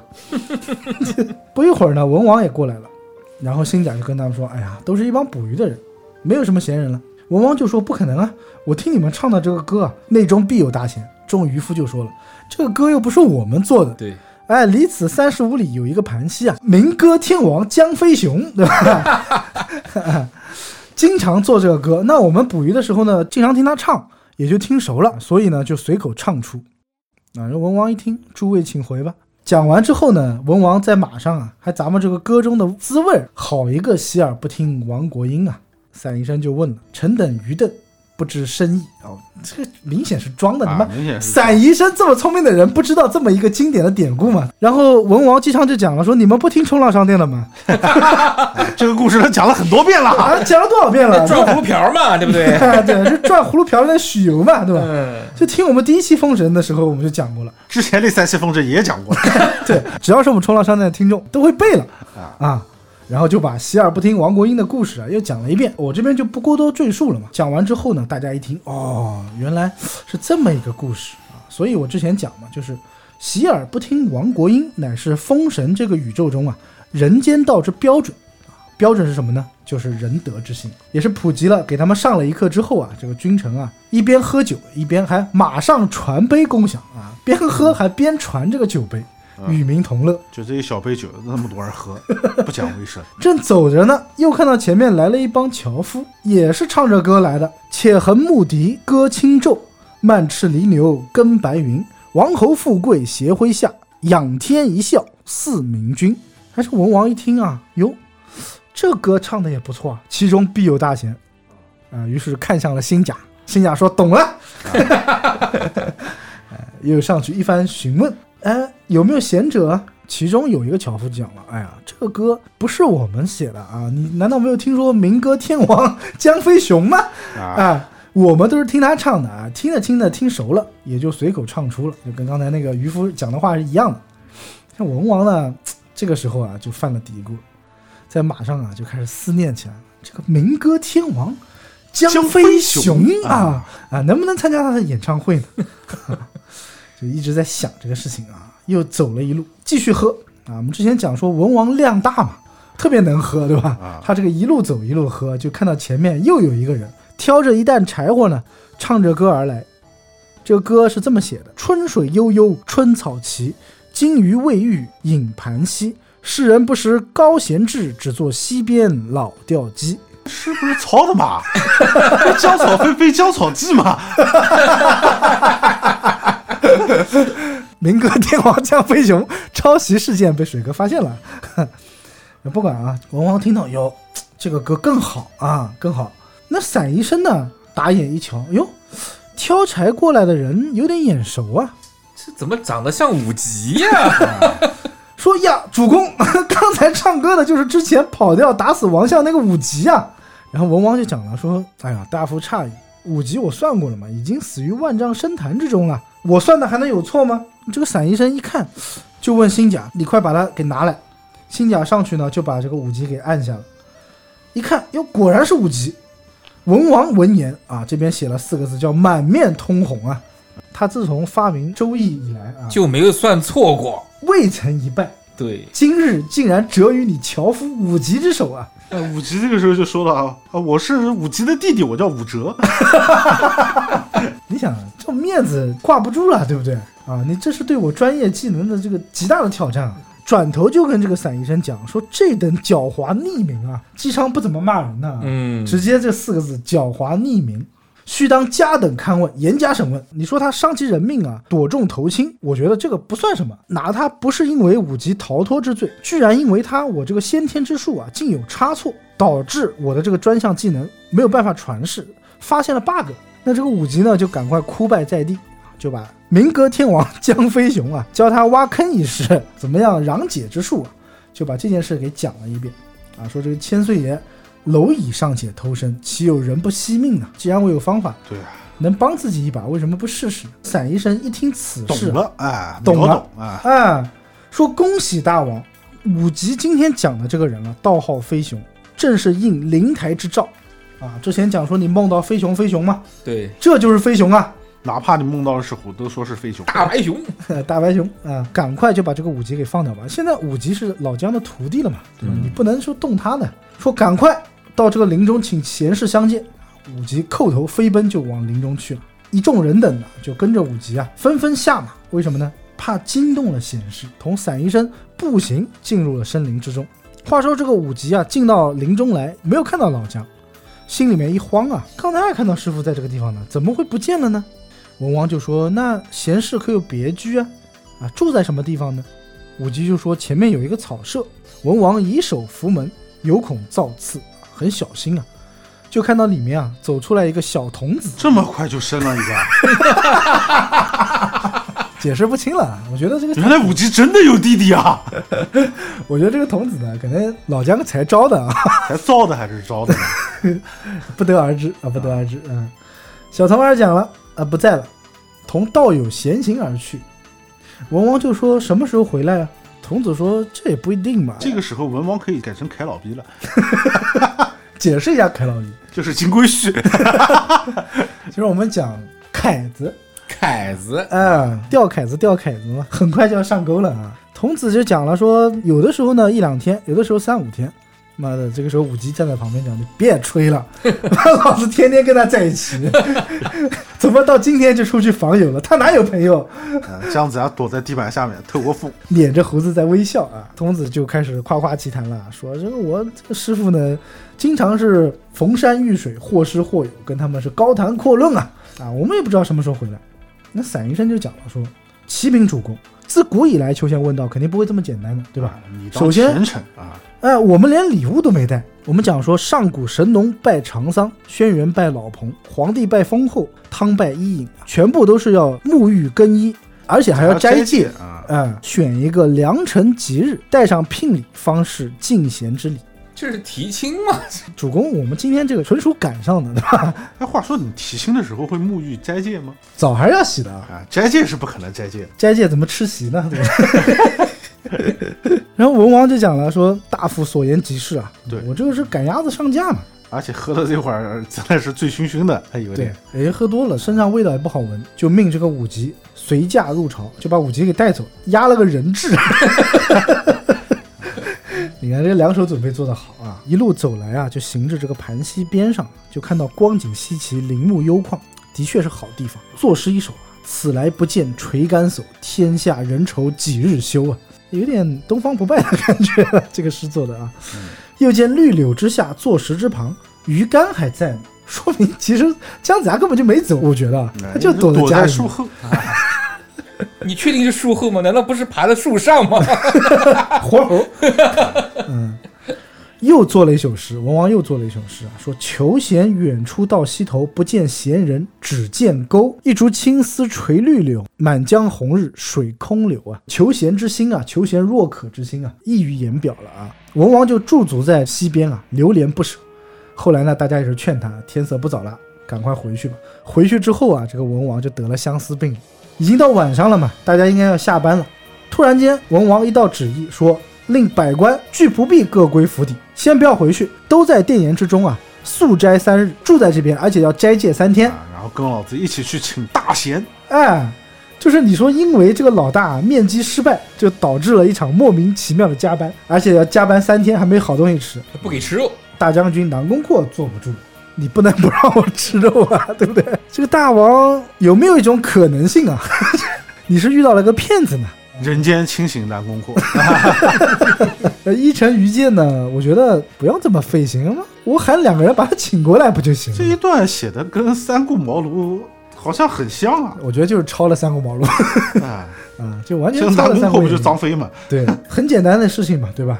如果他是高贤的话，我们日后再给他聘礼也不晚，对吧？如果是虚名，那就是骗子嘛。对散医生在旁边啊，厉声说道：“啊，将军，此事不是这么说的啊！今飞熊应召，上天垂象，特赐大贤助我皇姬啊，这个都是之前老大做梦梦到的事情，你怎么能这样瞎来呢？这是我们西岐之福啊！日后我们还要仰仗这个大贤呢。如果你今天这样擅自做主的话，那不是进贤之道。”文王听了之后很是满意，到底还是散大夫会说话啊，正合孤意啊。于是这个文武百官呢，没办法，这个老婆请了三天假，一众呢就在这个盐殿之中啊歇宿了三天。话说三天期限已到，文王听从散医生之言，是沐浴更衣，极其的精诚，百列军马成行啊，前往盘溪而来，浩浩荡荡来迎子牙，并且封这个武吉为武德将军。在明朝啊，有武德将军这个官职的，官从正五品，御辽子兵教上。所谓武德，此之谓兵教，所以开封疆，守社稷，除患害。所以武德将军啊，算是在军队里面精神领袖这么一个职位。一路上呢也是声黄满道，尽出稀奇，大家呢也是扶老携幼，赶快过来看，哟，又出什么事儿了啊？文武百官就跟着这个文王浩浩荡荡往盘溪杀来。嗯，快到盘溪的时候呢，文王就跟大家说了，这个时候啊就不要再张扬了，赶快下马。我和散宜山两个人步行进入林中，走到盘溪边啊，就看到姜子牙背坐在溪边。文王悄悄地上前，立于子牙之后。这边写了：“子牙明知驾临，故作歌曰：‘哟，上钩了，来了来了啊！来了！’唱了一首歌，叫《西风起兮白云飞》，不是大风起兮云飞扬吗？抄袭歌手江飞雄啊。西风起兮白云飞，岁以木兮江烟为。五凤鸣兮真主现，垂竿钓兮知我兮。此歌作弊，文王就说：“贤士快乐否站在姜子牙的身后，还问他快乐否？老头儿你快乐吗？姜子牙说我很快乐。？”姜子牙一回头，呀，看见文王，哎，慌忙弃干一旁，还需要一点表演功力的啊啊！俯首叩地，哎呦，子民不知驾临啊，有失远迎。文王赶忙扶住，九牧先生之名啊！今天你看，我澡也洗了，斋也戒了啊，专程过来拜访，就为了赌先生尊严，实乃是姬昌之幸啊！姜子牙呢，就赶快站立起身了，嗯，与文王一起啊，笑脸相迎，就迎到茅舍之中。咱们进屋详聊。文王就说了：“久仰高明啊，今日一见呢，希望是聆听您的教诲，实乃三生之幸。”哎，姜子牙还谦虚呢，尚乃老朽啊，也不是什么大才，文不足以安邦，武不足以定国，实在是有辱圣德啊。散宜生就在旁边讲说：“先生啊，你不必过谦啦，我老大是专程沐浴焚香请你而来的。当今天子是残暴声名啊，相比于我老大呢，他是昼夜思维，不安枕席啊，为天下黎民百姓所着想。希望先生呢不要嫌弃，帮助我们共做明君，乃是武王之幸。武王之幸是什么？就是天下之幸，民生之幸也。先生何故要把胸中之奇谋所隐藏呢？现在生灵涂炭，正是先生出手之时啊！说罢就把这个聘礼摆开，那应该很多了。姜子牙一看啊，于是让童儿就把它收起来。太不客气。完全不客气啊！攒医生啊，不仅是送了聘礼啊，他还把文王做的銮舆啊，銮舆凤鸾之鸾，舆就是车子的意思，推了过来，请子牙登舆啊，请他上车。銮舆嘛，就是这个天子的标准座驾啊，类似于专属定制的劳斯莱斯嘛。因为祖传劳斯莱斯被伯邑考送出去了嘛。对，气象车没有了，对吧？啊，它它是一个代称啊，就所有这个帝王将相啊，尤其是帝王，他才能乘这个銮舆。后来的这个銮啊，就被写作金銮殿的那个銮了，下面变成一个金字，指的其实就是天子驾车前面挂的那个铃铛。在汉朝那个董仲舒啊，《春秋繁露》里面就写到了，说銮舆尊盖，法天列相，垂四銮。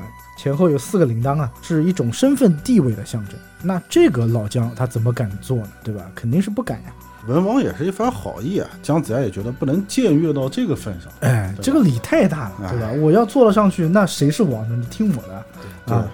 文王就说了：“哎呦，我好不容易准备的这个啊，特意为你所制，所以说先生呢也不要想太多，你就上去吧。”子牙呢再三推脱啊，载医生看吧，这种就像 抢着付款一样的，对吧？面子上不好看。说看子牙呢意见不从，就跟文王讲：“大贤之人不肯成于主公呢，这样吧，你把你的逍遥马啊给姜子牙坐，然后主公呢，你还是登在象征着你地位的这个车上，就说逍遥马还会是他当年骑的那头毛驴？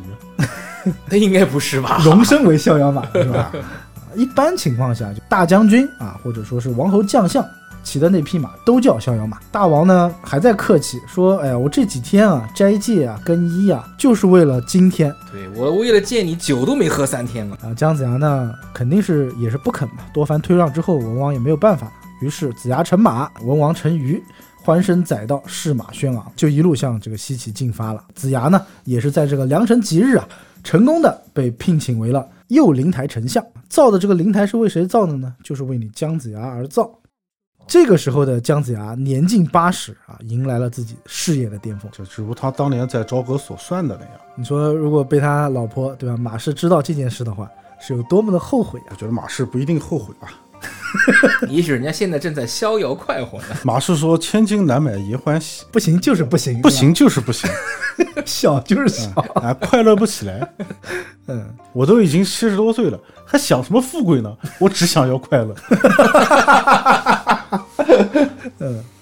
虽然说子牙某方面不行啊，但治国有方。整个西岐呢，也是君臣有辅，龙虎有翼。姜子牙呢，也是立刻显示了自己的政治才能，短短几日啊，就把西岐治理的啊治国有方，安民有法，件件有条，行行有款。从此之后呢，西岐也就造起了专属于姜子牙的相府了。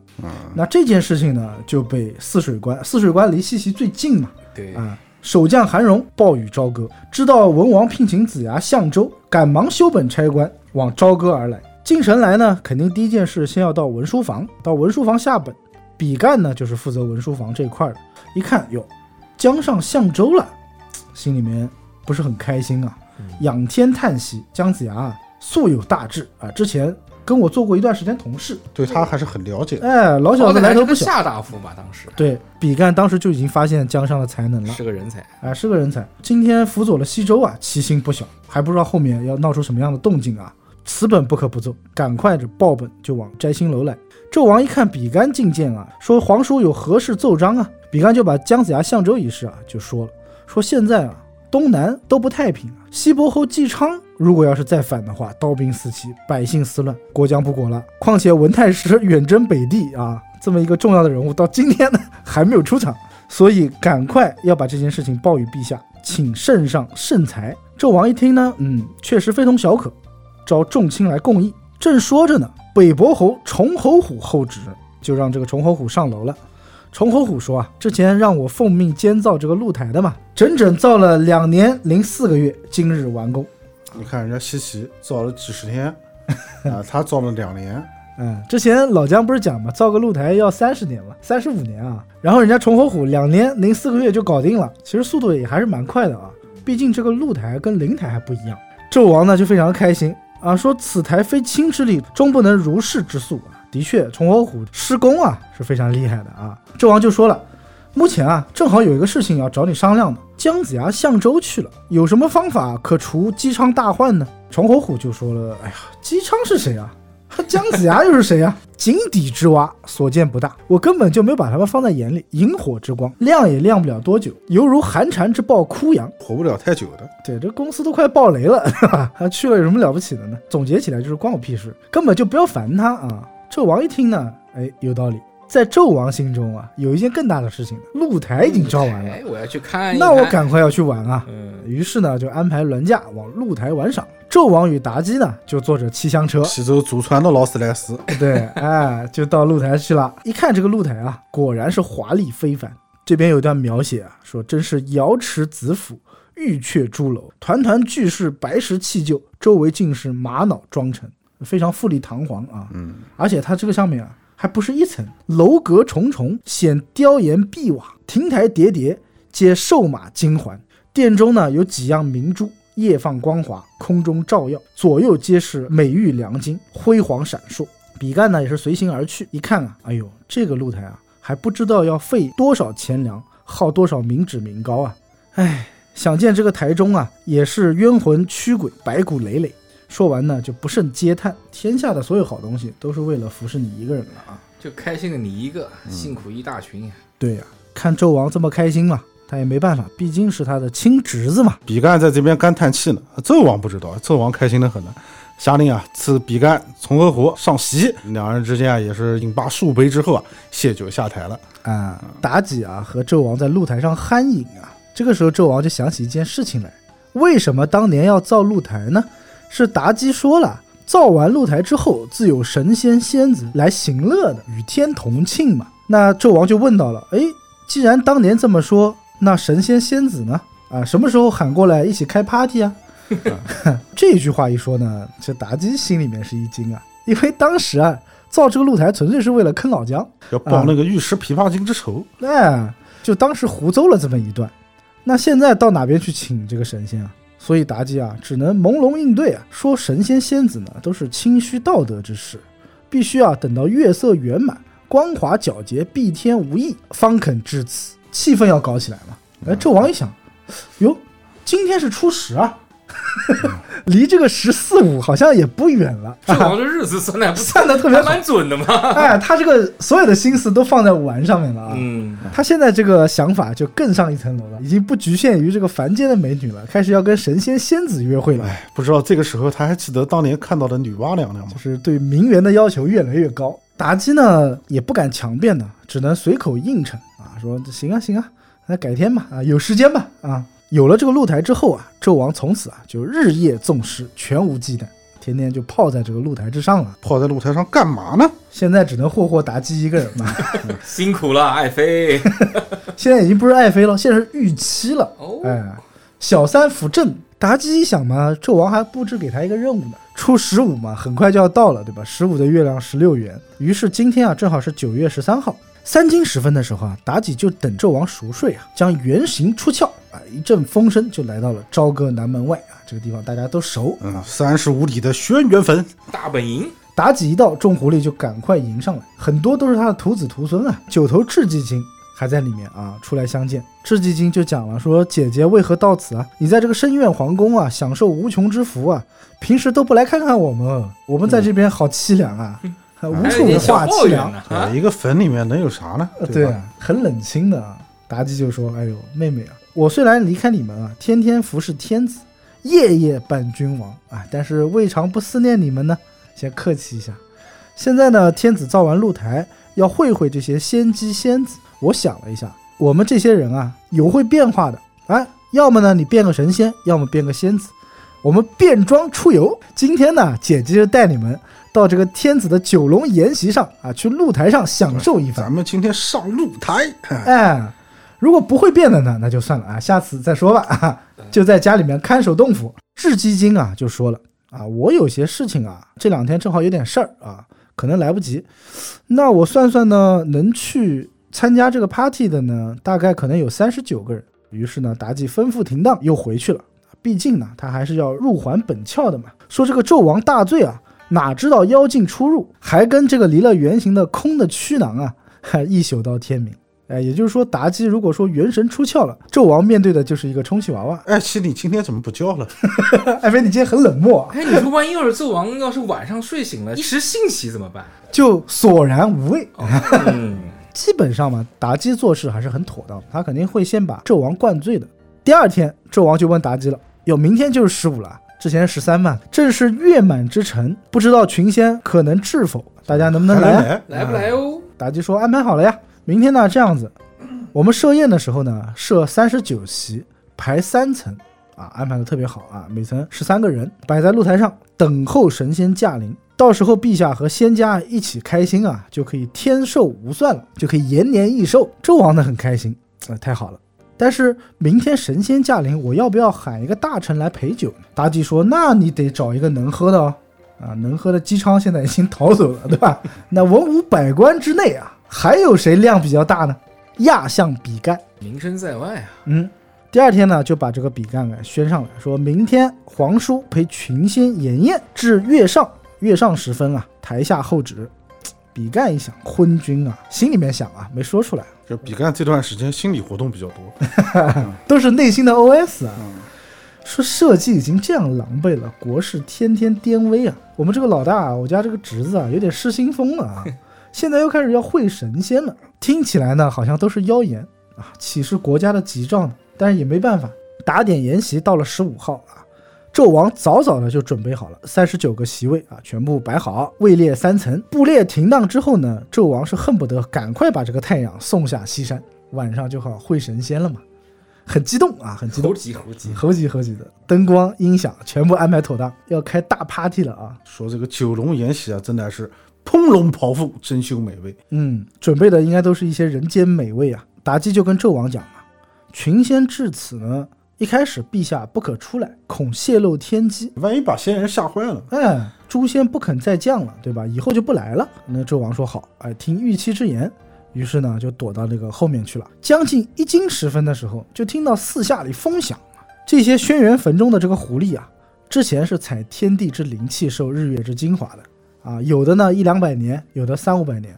百年之狐能化美女做丈夫，对，哎，就可以化作这些仙子仙姬过来了，驾着妖风啊，霎时间啊，就把一轮明月啊给误了。哎，这个词我觉得用的很好，明月给隐去了嘛。然后就是风声大作，犹如虎吼一般，嗡、一下子，乌泱泱就来了一大波人。纣王呢，隔着这个珠帘啊，往外一看，就看到这些人中啊，袍分五色，分别是青、黄、赤、白、黑啊。我们之前讲了，五行之色应该都是修五行之道的这些狐狸啊。各种打扮啊，有的戴鱼尾冠，有的戴九阳金，有戴一字金的，有的打扮呢像一个头陀，头陀是和尚嘛？哎和尚，就也有扮成男的嘛，哦哎，有的就是打扮的跟仙子、仙姬一般啊，嗯也很漂亮啊。这个纣王在帘内观之啊，龙心大悦，哇，神仙哎，从来没见过啊啊！然后就听到有一个仙人呢，还说话了啊，说众位道友啊，起手了，还互相客气一下，就话一定得先说到嘛。演技要做全套啊。说今天啊，就是承蒙纣王设席，宴五倍于露台，但愿国祚千年盛，黄鸡万万秋。哎，讲的特别好听啊。就讲给帘子后面的纣王听的。对，纣王听的是心花怒放。妲己就说了，哎，赶快这个陪宴官啊要上台了啊，陪酒的要先上来。比干上台，哎，果然是神仙啊，看上去个个仙风道骨，心里面就想，难道是我错了啊？真的有神仙吗？有一个道人就问了，哎，先生是何人啊？比干呢，只能讲说卑职啊，亚相比干，姿态放得非常低。嗯，道人就说了，哎，既是有缘，赐寿一千秋。哎，这挺会讲的。在那个生死簿上长一千岁的意思嘛。哎，对啊，这个画大饼画的可以的，然后比干听了呢，哎，心里面还是存疑的。哎，存疑啊，到底这些人是什么来头啊？真的假的？他也不敢怠慢，毕竟是大王吩咐的嘛。我今天其实就是过来陪酒的，嗯，陪好了是我的职责。哎，于是呢就拿着这个金壶啊，一个个的斟酒啊，一下来呢三十九席已经全部斟完了。你想啊，身居相位啊，现在满朝文武，比干应该算是文官中职位最高的一个。给人倒酒，哎，而且我们知道是狐狸嘛，他不知道。你看他只能怀抱金狐，适于侧畔，只能站在那边。纣王都没有这么伺候过。哎，对，这个老丞相真是颜面全无啊。嗯，心里憋着火呢。其实啊，你说这些轩辕坟的狐狸哪见过什么大世面？嗯，来到这种人间啊，估计也是头一遭。当下十分开心呢，也就顾不得那么多了，全无忌惮。有些狐狸啊，身上的体味、胡骚之臭啊，就已经掩不住了。吃嗨了，喝嗨了以后，有点放浪形骸，控制不住自己了。对控制不住了。这比干就想呢，说神仙是六根清净之体啊。我们之前讲，哪吒生下来都是香气满屋，香风一卷，连黄金力士所到之处都是带着香气的，对吧？啊，就更不要说这些神仙了。是哪来的狐臭呢？对，啊，然后想说，哎呀，当今天子无道，妖生怪出，与国不祥，感觉都不是什么好东西啊。但是他又说不出来到底是什么啊。正沉思间呢，妲己就赶快命令这个比干啊，要打一拳，啊，而且是小杯换大杯，小杯换大杯，三十九席每席打一拳，什么概念啊？但是据说这个比干啊，有百斗之量，哎呦，哎，随随便便的就打了一拳。所以我在想，比干他为什么叫比干？就比起来跟人干。啊，其实不是啊，比干这个地方正好也讲一下啊。我们讲说他们都姓子嘛，他应该叫子干、啊，比是他的封地。比是封地是吧？哎，对对对，那我觉得这个不应该念干，应该念干，干了这杯酒的干。然后妲己一看可以啊啊，老头儿可以啊，再封一杯，再打一圈啊，又每一席又打了一圈。那比干是量大呀，那像这些小狐狸啊，有的可能毛还没长齐呢百岁之狐其实不是很稀奇啊，有的就招架不住了啊，量大的呢还能扛一扛，量小的呢尾巴都拖出来了，关键是这个酒，皇室御酒，哎，啊，可能度数有点高。好酒，对吧？水掺的少，对，五十二度飞天茅台是吧？哎，有些小妖就招架不住了，拖着尾巴已经在那边晃起来了。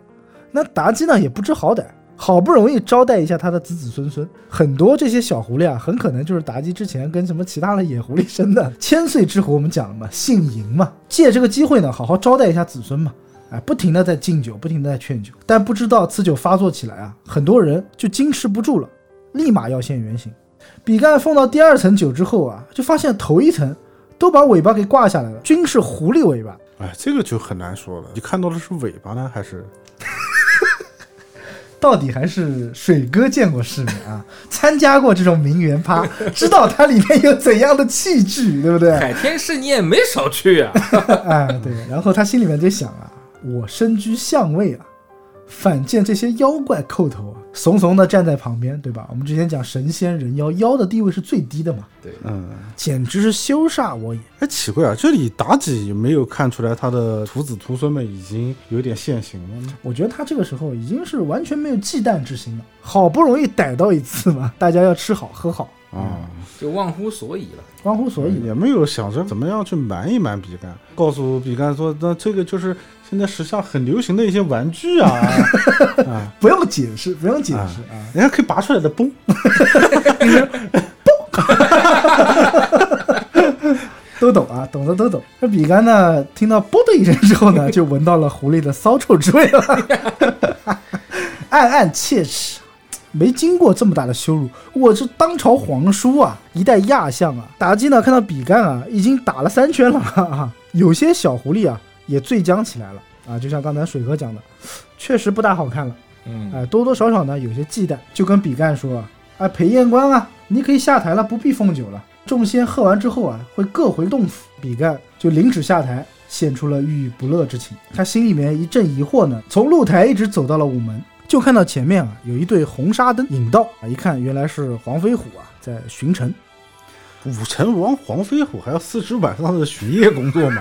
以身作则嘛，对不对？讲道理，武成王黄飞虎应该是统领全国之兵啊，大元帅之职啊。对但他还要巡城，其实，在《封神》里面，我觉得黄飞虎主要呢像是一个皇城保卫的一个总领啊，相当于一个保安队长了。其实，不是，这你就不知道了。晚上对于他这种官职来讲啊，他加班工资比较高。主要是去刷积分的是吧？过来打卡的可能。话说这个比干啊，看到武成王啊，气急败坏，顿足而道。如今啊，国乱邦侵，纷纷精怪浊乱朝廷，如何是好？这个事情讲了一番，感觉受到了莫大的耻辱啊。然后黄飞虎说：“这样吧，丞相请回，末将呢明日自有理会。”他就想了个办法，回去呢就让他自己的四大家将黄明、周记、龙环、吴谦，嗯，你们四个人带二十名金卒，散在东西南北四个地方，先把四道门给封住。如果说那些道人出门的话呢，你们就跟着，务必找到他们的巢穴。第二天我要看你们真实的回报。啊，四将领命，也是加了个班啊，往东西南北去布阵了。话说这些狐狸呢，久在腹内闹僵起来呢，也是驾不得妖风啊，喝多了对吧？喝多车肯定是开不了了。施不了法了。啊，起不得猛舞，就一个个呢是拖拖拽拽，很难看啊，三三五五拖拖拽拽，挤挤挨挨，然后就簇拥而来，哎，这个形容词，你到晚上三四点钟，在这个酒吧门口啊，夜店门口、哎，啊，基本上都是这个德行，对，戍边的二来，哎在约啊，在背唐诗。迟点去还能捡到不少尸体。这个周记啊，远远的就看到这些道人啊，黑影之中晃晃悠悠的就往南门去了。一起往南门走，随后哨探来报啊，离地三十五里轩辕坟旁发现了一个石洞，这些道人啊、仙子啊，全都爬进去。啊，哎，所以他们也不是在轩辕坟内，是轩辕坟旁边的一个石洞里。轩辕坟我估计可能气势比较旺嘛，毕竟是轩辕之坟嘛，对吧？他们可能在旁边，偷点这个气运，对，你就把它理解为就是轩辕小区，哎让这些人住在隔壁的单元洞里面。啊，就是隔壁的那个日租房，日租房，还是拼的那种。嗯，确实，你说这些狐狸在洞里面也没见过什么大世面。黄飞虎知道了他们这个住所啊，于是赶忙命到周记，领三百家将，静待柴薪，把这些点火之物啊塞入石洞，将柴架起来烧啊，烧到什么时候呢？到明天下午再来回令。这个黄飞虎到底是心狠手辣之人啊！辣将吧，一员武将嘛，哎就是辣手摧胡，说完之后呢，也是开开心心的就跑到丞相府啊，和比干举杯相谈，他们俩喝上了啊。哎，很开心啊，做了一件大事了嘛。不知不觉啊，就到了第二天的午后了。周记来报啊，风铃放火烧到午时啊，从前一天的五斤一直烧到第二天的午时，这个肉都烧透了。黄飞虎就说了：“末将同丞相一往如何？驾车去看看吧。”啊，看看那个熏肉熏到哪个程度了。啊，老远就闻到香味儿了啊！来到坟前啊，发现这个烟火还没灭呢啊！黄飞虎就赶快让这个家将把火灭了，就把这些狐狸的尸体啊给勾了出来。当天吃酒的还有一些留守洞府的狐狸啊，全部啊就被烧死在这个洞穴之中了。众家将呢就把这些尸体爬一爬，里面很多啊就被烧得焦毛烂肉了，臭不可闻。那还有一些皮毛还未损。那我们知道很多火灾嘛，很多人死在里面是因为窒息而死啊。，一氧化碳中毒，被熏死对，在里面一点就没烧到毛嘛。比干就对武成王说了：“哎，你看这么多狐狸啊，还有一些没有教的啊，选一些好的，把皮剥下来，我们制一件袍献于圣上面前，并且呢也提点提点这个妲己对，狐皮大衣，啊，这个杀人诛心啊，啊，他们也是好手段啊。”两人商议之后呢，非常开心啊，各归府邸。话说呢，转眼就来到了寒冬。话说这个比干呢，将狐狸皮削熟啊，削熟是一个技术啊，就是用芒削啊、蒲削这些东西啊，就把这个动物的皮革变软啊，用这个狐狸皮啊，就制成了一件袍袄，就是为了在寒冬时候进献给纣王的。嗯，话说呢，这一天正好是下了大雪，彤云密布，凛冽朔风，乱舞梨花，乾坤银澈，纷纷瑞雪，遍满朝歌。啊，可以想象这个场景啊，银装素裹的。作者呢也是用了春秋笔法，里面用这个雪啊讽刺了一下现在的时政，说此雪呢有富有贵，有贫有贱，富贵者红炉添寿炭，暖阁饮羊羔。啊，大家一起吃个火锅，对吧？吃羊汤，涮个羊肉片儿啊。贫贱者怎么办呢？厨中无米，灶下无柴，过得很惨。非是老天传圣旨，分明降下杀人刀。这个降的不是血啊，降的就是杀人之刀啊。纣王与妲己呢，正在饮宴赏雪，他们当然是属于吃羊肉的那块儿啊。这就是朱门酒肉臭。路有冻死骨嘛。比干这个时候就上前觐见了，啊，宣比干上台，行礼之后呢，纣王说：“六花杂出啊，下这么大雪，舞雪纷飞，皇叔不在府地里面涮羊肉啊，到这边来奏章，到底有什么事呢？”比干就奏了，说这个露台啊很高，接近霄汉啊，我怕你着凉。啊，心疼我们家这个宝贝侄子啊，哎，特来给你献袍，与陛下御寒。啊，纣王一听很感动啊，皇叔年事已高啊，自己留着就好了，还想着我啊，真是忠君爱国。取来一看呢，将这个袍袄放在珠盘之上高捧啊，面子上是大红色，里面呢是毛色。比干亲手抖开，给纣王穿上，哟，暖和 啊！嗯，地心大悦，正为天子富有四海啊，的确就缺这么一件御寒的袍子。也是会说话，富可敌国的人，他就缺个大皮袄子。就给比干台阶下给，面儿给他面子，哎，给他面子子了，哎，对，说今天是皇叔之功啊，世莫大焉啊，大家很开心，一起吧，一起吧，一起吃点吧。喝点儿吃点儿，然后这个妲己一看啊，这哪是一件皮袄啊，这都是他的子孙啊，还看到狗蛋的半张脸挂在那边啊。妲己的眼中那不就是同类的皮毛吗？对对吧？啊，刀剜肺腑，火燎肝肠，你说这个冤冤相报何时了啊？心里面就想，比干老贼啊，我就请我的子孙来吃了一顿饭啊。这个其实讲实话，真没碍着他什么事儿啊。对，啊，干嘛要这样呢？故意把这个皮毛放在这么明显的地方给我看啊，这是一种挑衅啊！我不把你这个老贼的心给挖出来，我也不算宫中之后。说完就泪如雨下了啊！周王就说：“你为什么哭啊？我感动的，你看，老丞相冒这么大雪给你送皮袄，太感动了啊！”说完呢，比干呢也不推辞啊，喝了酒之后呢就走了。纣王看比干走了之后，还在夸呢，你说：“哎呀，这个露台寒冷，比干进袍，甚称朕怀。”甚得我心，哎，甚得我心啊！妲己就说了，我还有一句话不知当讲不当讲啊。妾有愚见，陛下是龙体，怎么能披狐狸的毛呢？自贬一下啊，不当吻别，甚是谢尊，啊亵渎了你的尊位了。就是不匹配。这个其实就是明朝见解了，对吧？我们之前上一回讲过了，这个明朝的时候，狐狸已经不入流了嘛。但以前其实狐狸是天子之道，对明朝时候什么入流啊？貂，貂 儿。那必须是虎皮、熊皮之类的吧？嗯，反正狐狸是肯定不入流了啊。那纣王一听说，哎呦，玉姬之言说的也是啊，于是就把这个皮袄啊脱下来放到库存里面去了啊，入库了。妲己啊见物伤情，其心不忍，心里面就想，说我一定要想一个好计，害死这个比干，要弄一弄这个比干了啊！哎、必须要弄他。话说这个时光易度啊，一天，妲己在露台上陪宴的时候，诶，头上叮一个灯泡出现，突然间想到一个好办法啊。于是他做了一件什么事呢？他把脸上的滤镜给去掉了，哦，卸了妖容，看上去呢比平时的娇媚啊不过十分钟一二。原来这妲己也是靠滤镜活着的，哎，其实妲己本人啊，苏妲己本人可能长得也就一般，但是狐狸精的加持之后啊，加了滤镜之后，在纣王的眼中，那就是美的不可方物了。纣王正喝着酒呢，诶，突然间发现，诶，今天爱妻好像不太一样啊，哎，这个双眼皮没那么大了，脸上也开始有雀斑了。这是个熟悉的陌生人呢，这个是啊，啊，妲己还说呢，哎，陛下，你为什么频频顾贱妾残妆啊？纣王不好意思揭穿他嘛，笑而不言。妲己便说你瞅啥？纣王说瞅你咋地？啊，纣王说：“哎，瞅你咋地啊！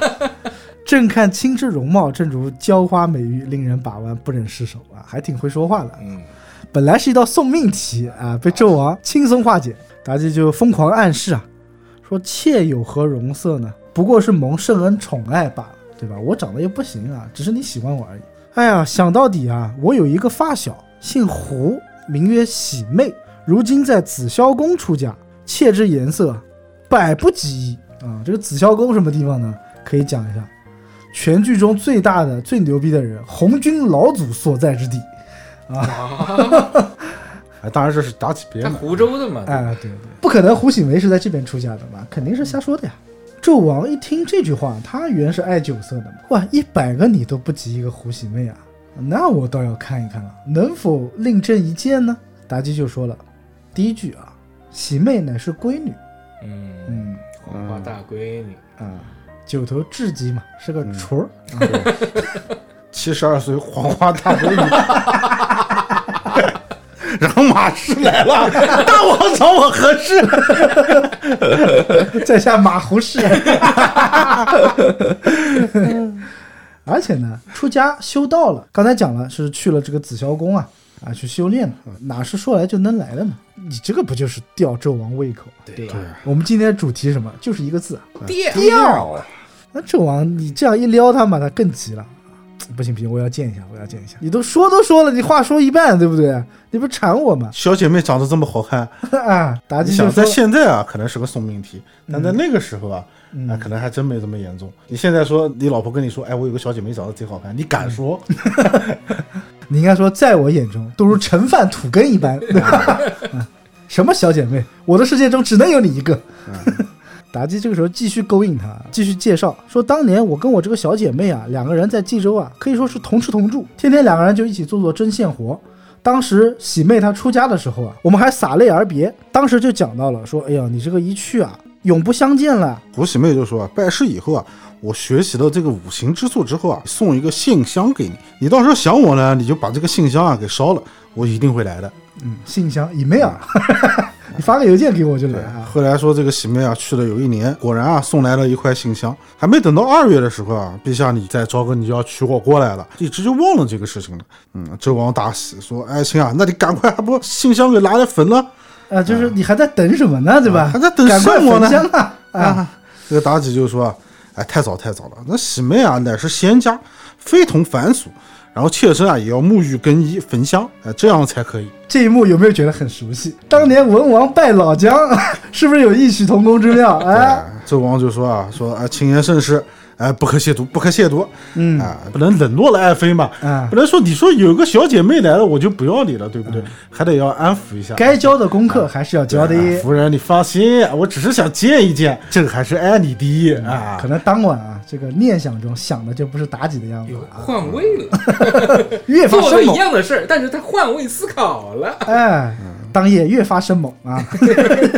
却说啊，这个妲己已至三更时分啊，现出原形，回到了轩辕坟中。啊，又留了一个啊充气去见了。那个织姬精，织姬精啊，见到了妲己啊，赶忙就哭诉啊，说姐姐，因为你这一喜酒，断送了你的子孙啊，皮都给剥了，你还知道啊？幸亏那天他不在啊，我知道，我怎么能不知道呢？那个比干个老小子 他当着我的面呀，对，哎狗蛋的脸、二丫的腿都在那件袍子上面啊。对啊，我就一直寻思啊，我要寻一计，我要害这个比干啊，如此如此如此啊，把这个老贼的心给他取出来，要随了我这个心愿。嗯今天啊，我就跟你讲说，妹妹你要服食，咱们要相互打个掩护。嗯啊对，要不然趁这个机会啊，你就跟我一起回皇宫算了。无间道一个人啊，已经撑不下去了啊，急需你的支援。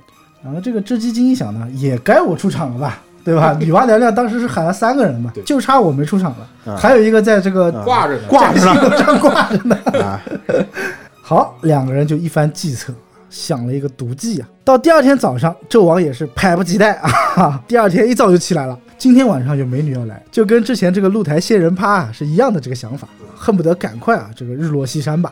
到了晚上，纣王和妲己在台上玩乐啊赏月，纣王啊就一个劲的在催这个妲己焚香啊，快焚吧，啊什么时候烧啊？妲己就说了。呃，我这次焚香拜请呢是可以啊，还跟上次一样，你得在这个回避一下后面回避一下。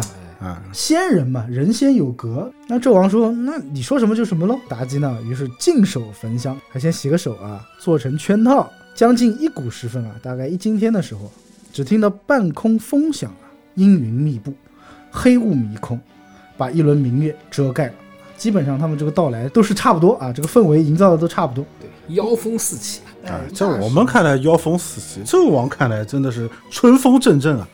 哒哒哒哒哒，正所谓运风熏得游人醉，错把杭州当汴州啊！哟，你对这个行业链 非常的了解啊。嗯，霎时间天昏地暗，寒气逼人。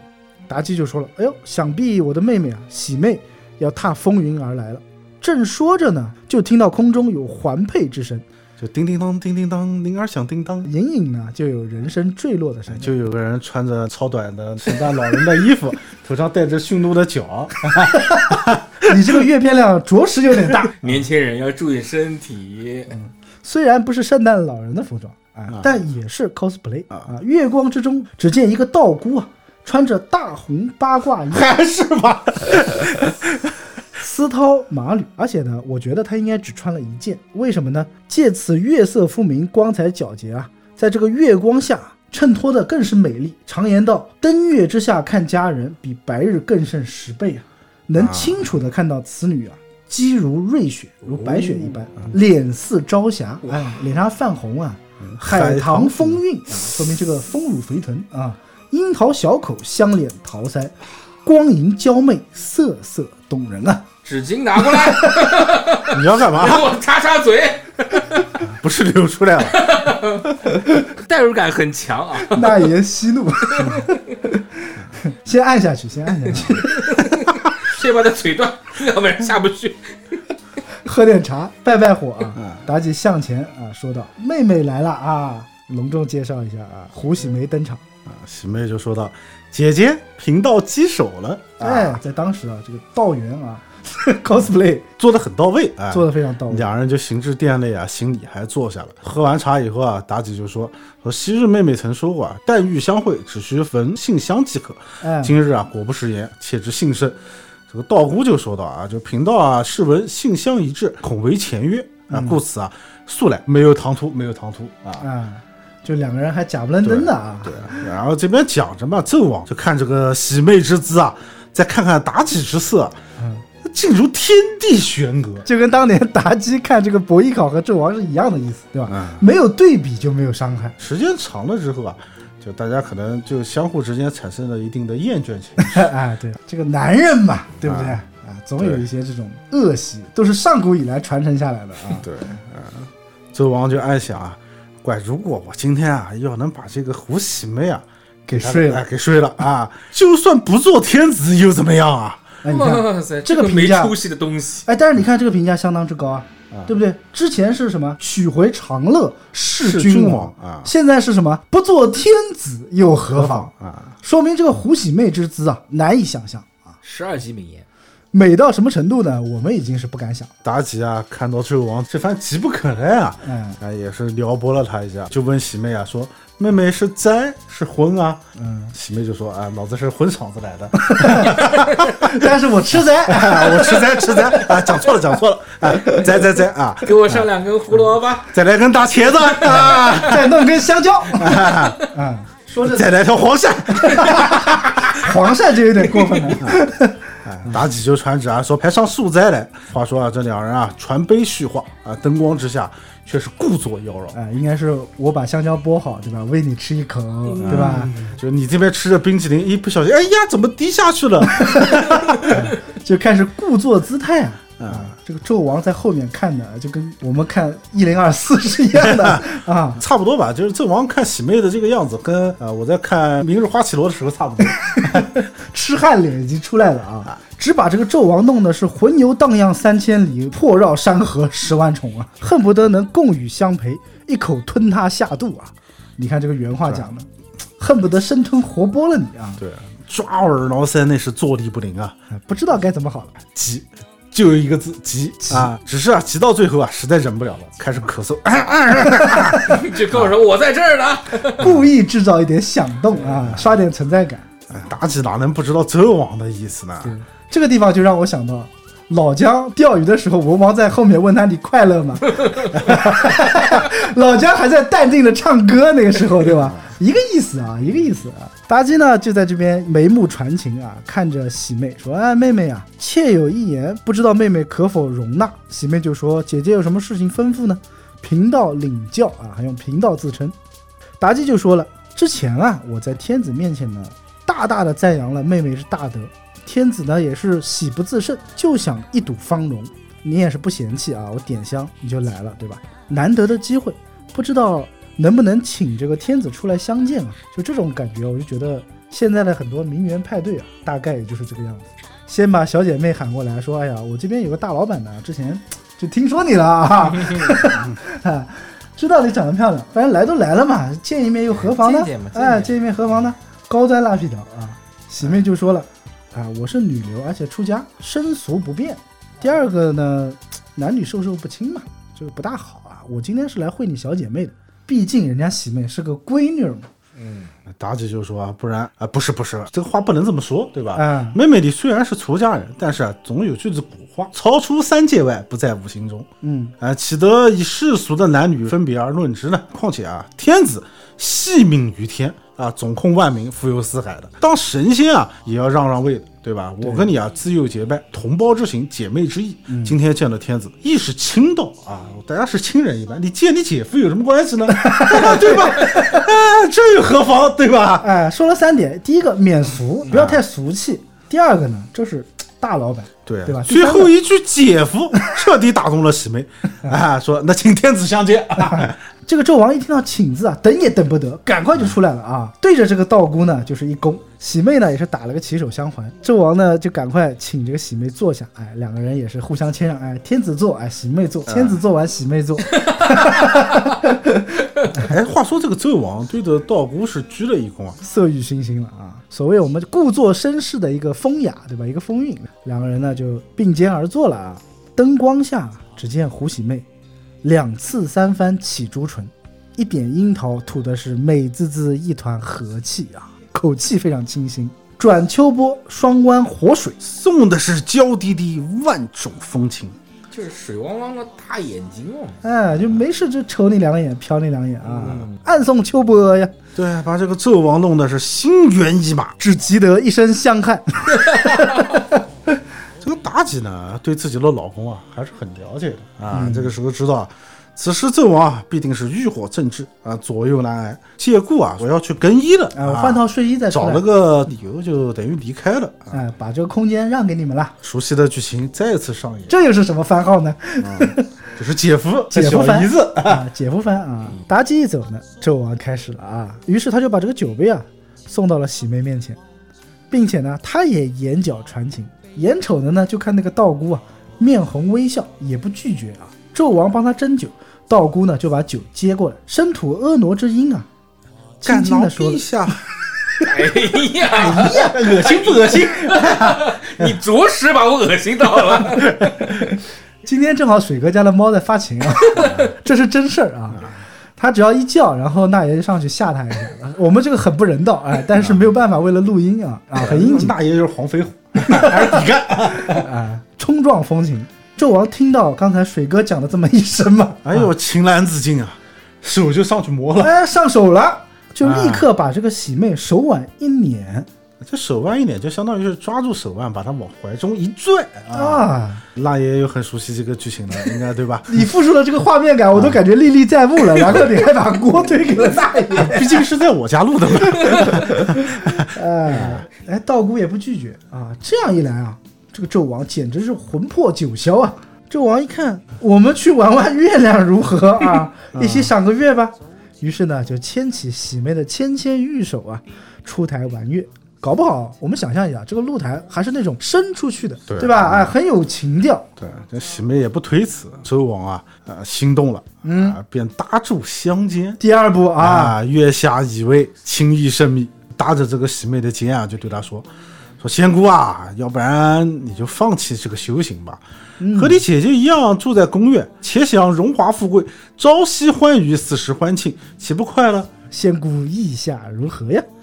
哎，喜妹呢？这个时候啊，就是说啊，这个高端的绿茶，总要透露出这种自信的味道。这个时候啊，不能答应。纣王看到喜妹呢，他也不推脱，哎，就开始上了二垒了。纣王也很懂，对吧？这个时候不拒绝，可能很多小伙伴在这个时候啊，发现不拒绝的时候呢，就停止了啊，就那就算了吧。对啊，纣王不是，纣王这个时候很自信，嗯要更进一步嘛。对啊，一看喜妹居然不说话，二话不说，这个手啊就摸了过去，哎，摸的是软绵绵、温润润、嫩嫩的腹皮，啊，这个腹啊是肚子啊，往下滑啊，往下就滑了哎，等于说纣王的手就在喜妹身上上下游走。哎，上下游走了哎起来啊。关键是喜妹呢，半推半就，，哎呀，对吧哎？呀，不要吧，你不要，嗯你这样给人看到多不好。不要停。哎，那纣王看他这样嘛，基本上知道了，百分之百拿下了嘛。啊，这双手一抱啊，直接抱在了腰间嗯，啊。反正我记得当年有一部电影里面，任达华和舒淇就是这样的。用一个煞风景的词来形容，就是老树盘根，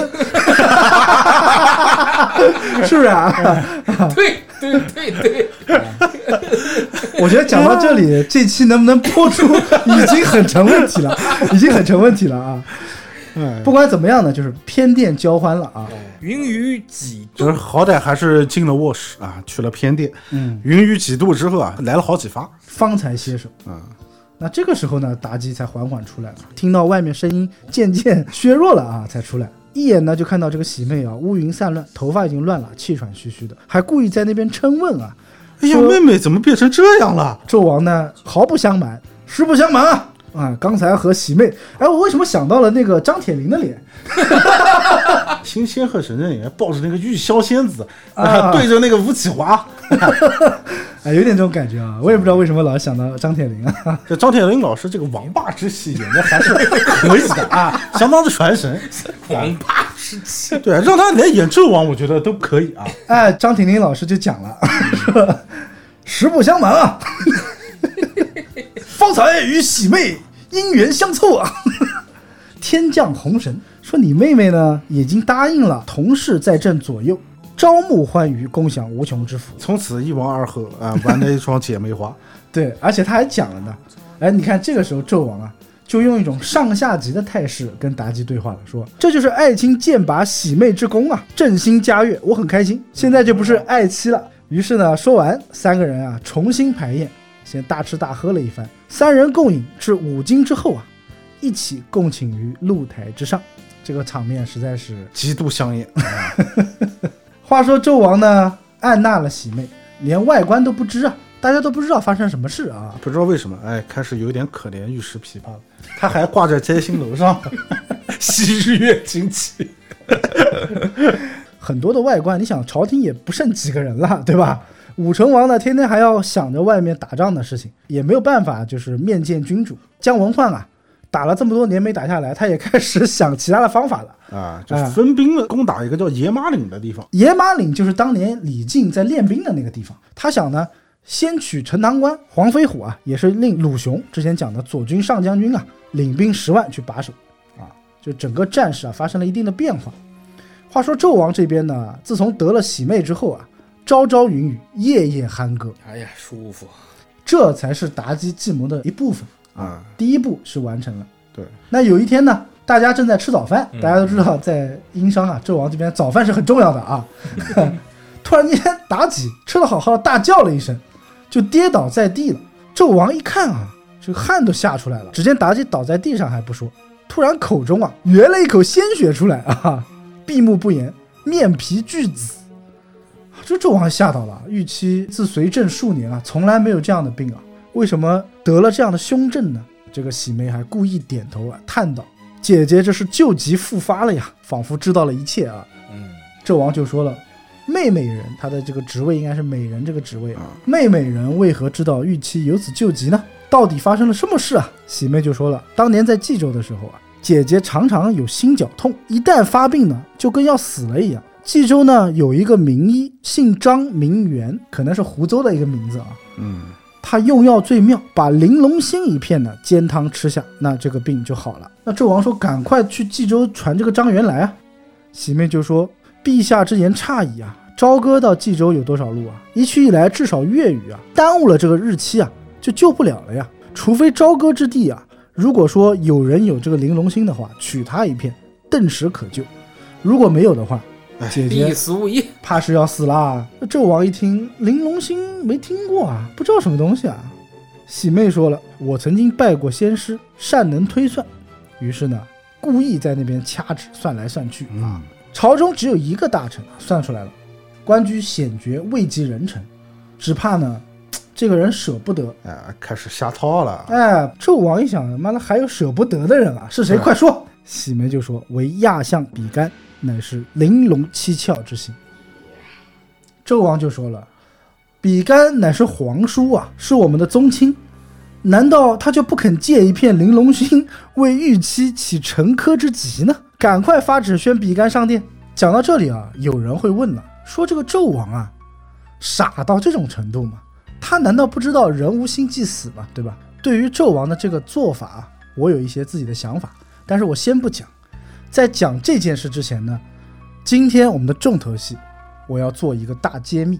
今天我们你也想吊吊我们，啊是吧？今天既然是吊嘛，就把大家的这个胃口啊完全给吊足了。啊，好，重新讲一下今天的内容。啊，喜妹也是男的，水哥还是比较了解我套路啊。但今天这个秘密绝对是独家冲浪商店的独家揭秘，阴暗之处可以说是前所未有，超乎你的想象。就是很多喜欢搞这种腹黑啊、阴暗啊、反转的的啊，哎朋友们，今天终于听听我们啊。啊，先讲一下文王姬昌好，在我看来，他就已经是个心机婊了。我对他印象不是特别好。啊，因为一个希腊人，一个斯巴达人，都是那种铁骨铮铮的汉子啊，肯定不喜欢这种妇人之仁的人。我是肯定不会站在一个老头儿背后问他：“你快乐吗？” 八十多岁的老人家，表面上看，我觉得目前为止，文王姬昌啊做的还是相当到位的，忠君爱国，没有任何反意啊。但是我觉得真正让我看懂姬昌的反而是纣王。纣王的求色若渴和姬昌的求贤若渴，其实都是对于欲望的一种执念，一个是权欲，一个是色欲。但是有人就说了，姬昌好像对权力他没有这一方面的举动嘛？那到底姬昌是在哪里露出了马脚呢？且听我娓娓道来。七年监禁之后，归国之后，他做了几件事。第一件事，开会的时候骂了南宫阔，对，当时散医生南宫阔劝他为这个大公子报仇。烦了，嗯，他的目的是什么呢？我七年没有回来了，我测测我的心腹是否对我有异心。如果我说我不反，你们就不反，那说明我在你们这边的公信力没有了。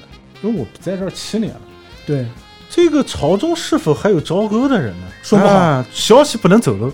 对，最起码这七年我没有再管你们，我得试验一下是否还是像我走之前的西岐上下一心，对不对？啊，立个威，不是立个威，我觉得只是测一测。测心腹。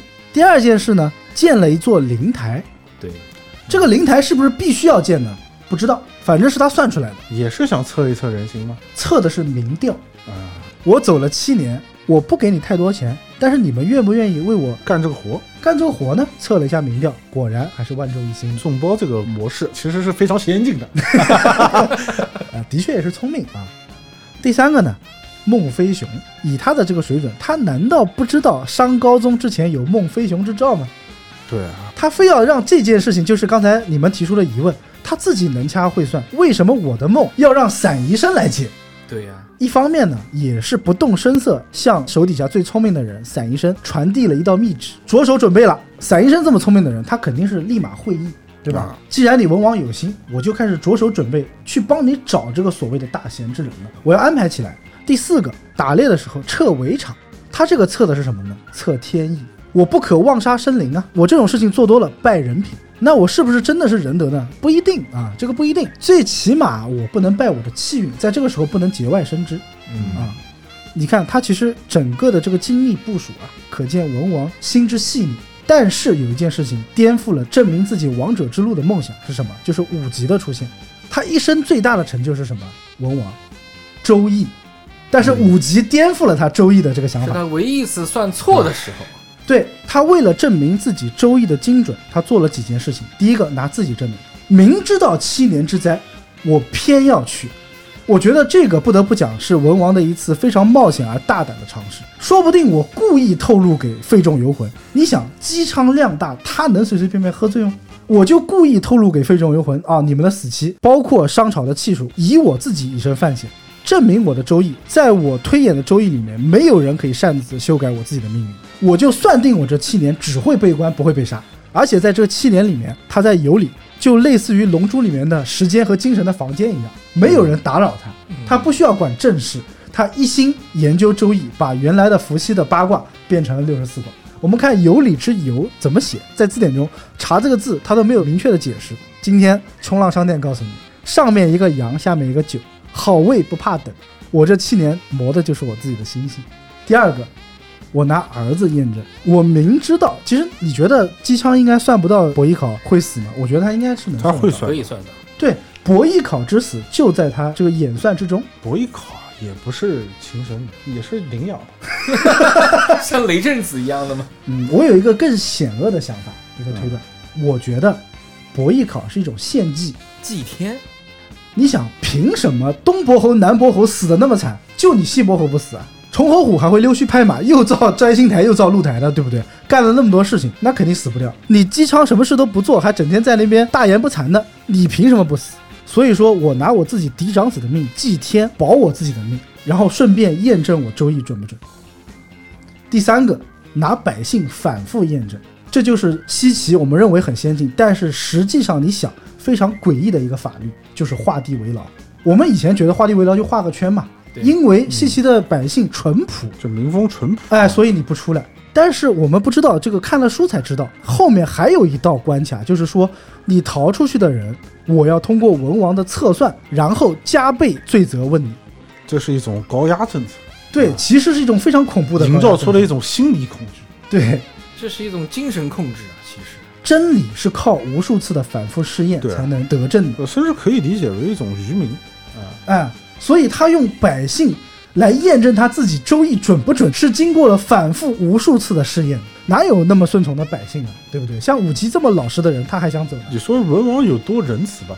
你说武吉这个事情也不是不知道，知道他是无心杀人，对吧？嗯，用文王自己亲口的话来讲，就是他走不走，我根本不问这件事情，我担心的是我的周易能不能传世，因为出现了系统 bug 了，出现漏洞了，所以武吉的出现让他决定一定要找到这个可以逆天改命的人为己所用，是谁呢？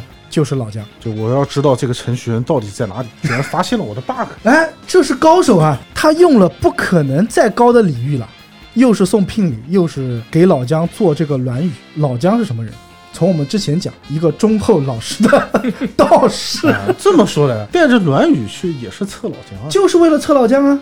他希望找到一个像梅林甘道夫一样的人，可以辅佐自己的后代，或者说辅佐自己的朝代。老姜一之前我们讲了，一事无成，朝歌之初夫，还是被扫地出门的，能接吗？肯定不能接啊，就是为了测试老姜啊。对老姜的心态有一个测试，看看他对帝王之位有没有僭越之心。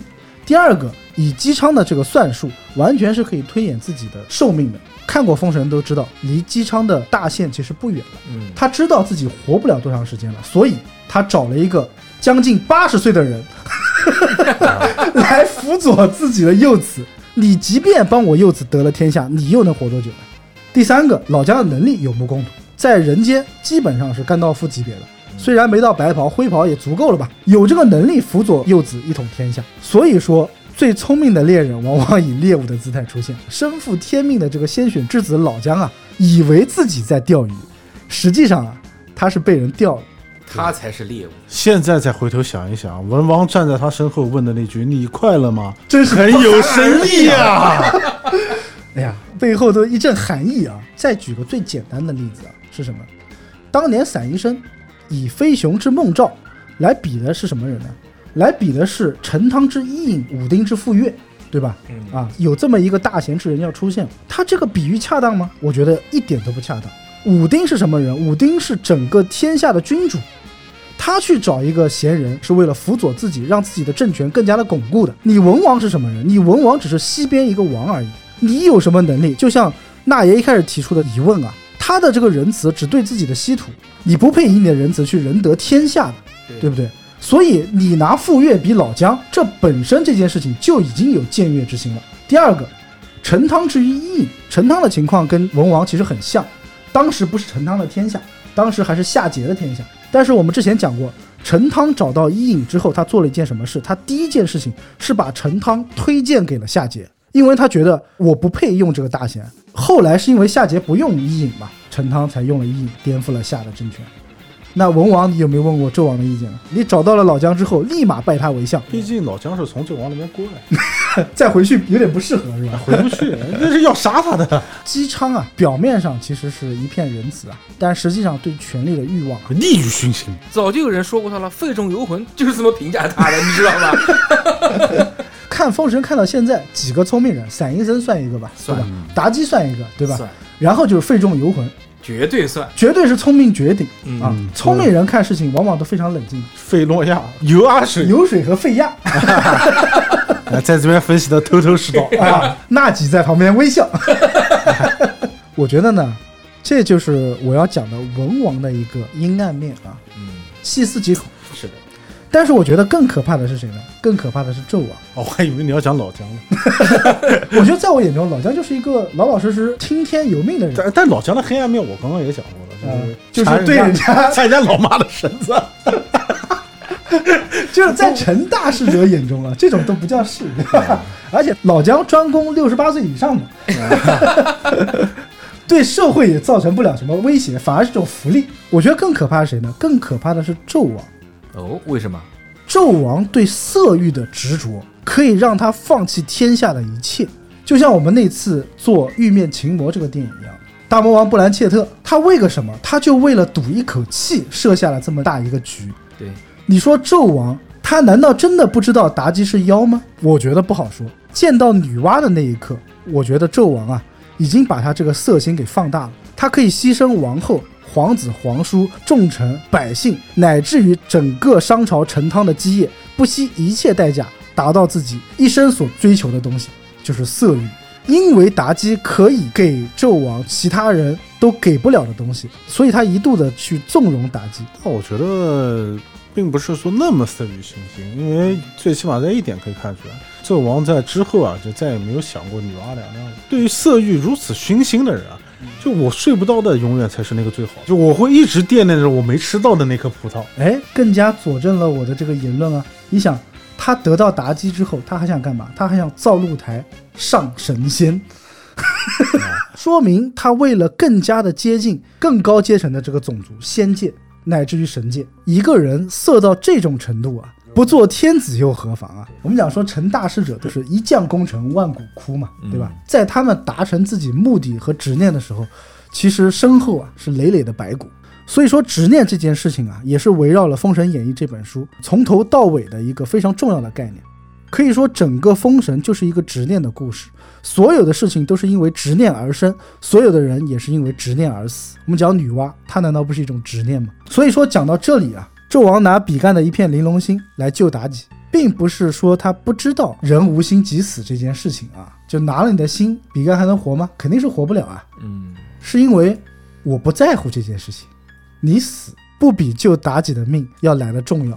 就怎么说呢？我觉得这都已经多少年了，再加上已经有新货来了，嗯纣王在我这边看来还是觉得，嗯、有点不离不弃对妲己，啊，你觉得是有爱情的是吧？还是有这么一点的，对吧？爱欲也是欲嘛，对，对不对？就是纣王的一生都是为自己的 爱情、为自己的这个色欲而去奉献的。由此可见，确实可能跟姜皇后之间已经没有爱了我觉得他们就是政治婚姻啊，啊。要不是因为姜皇后是东伯侯姜桓楚的女儿，我觉得他们俩未必会在一起啊。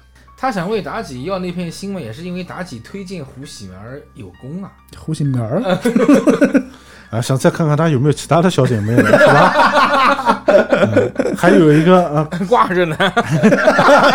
挂在那摘星楼上了。就所以说，纣王的执念在于色，对吧？至于老丞相比干呢，命运如何啊，只能下回分解。解。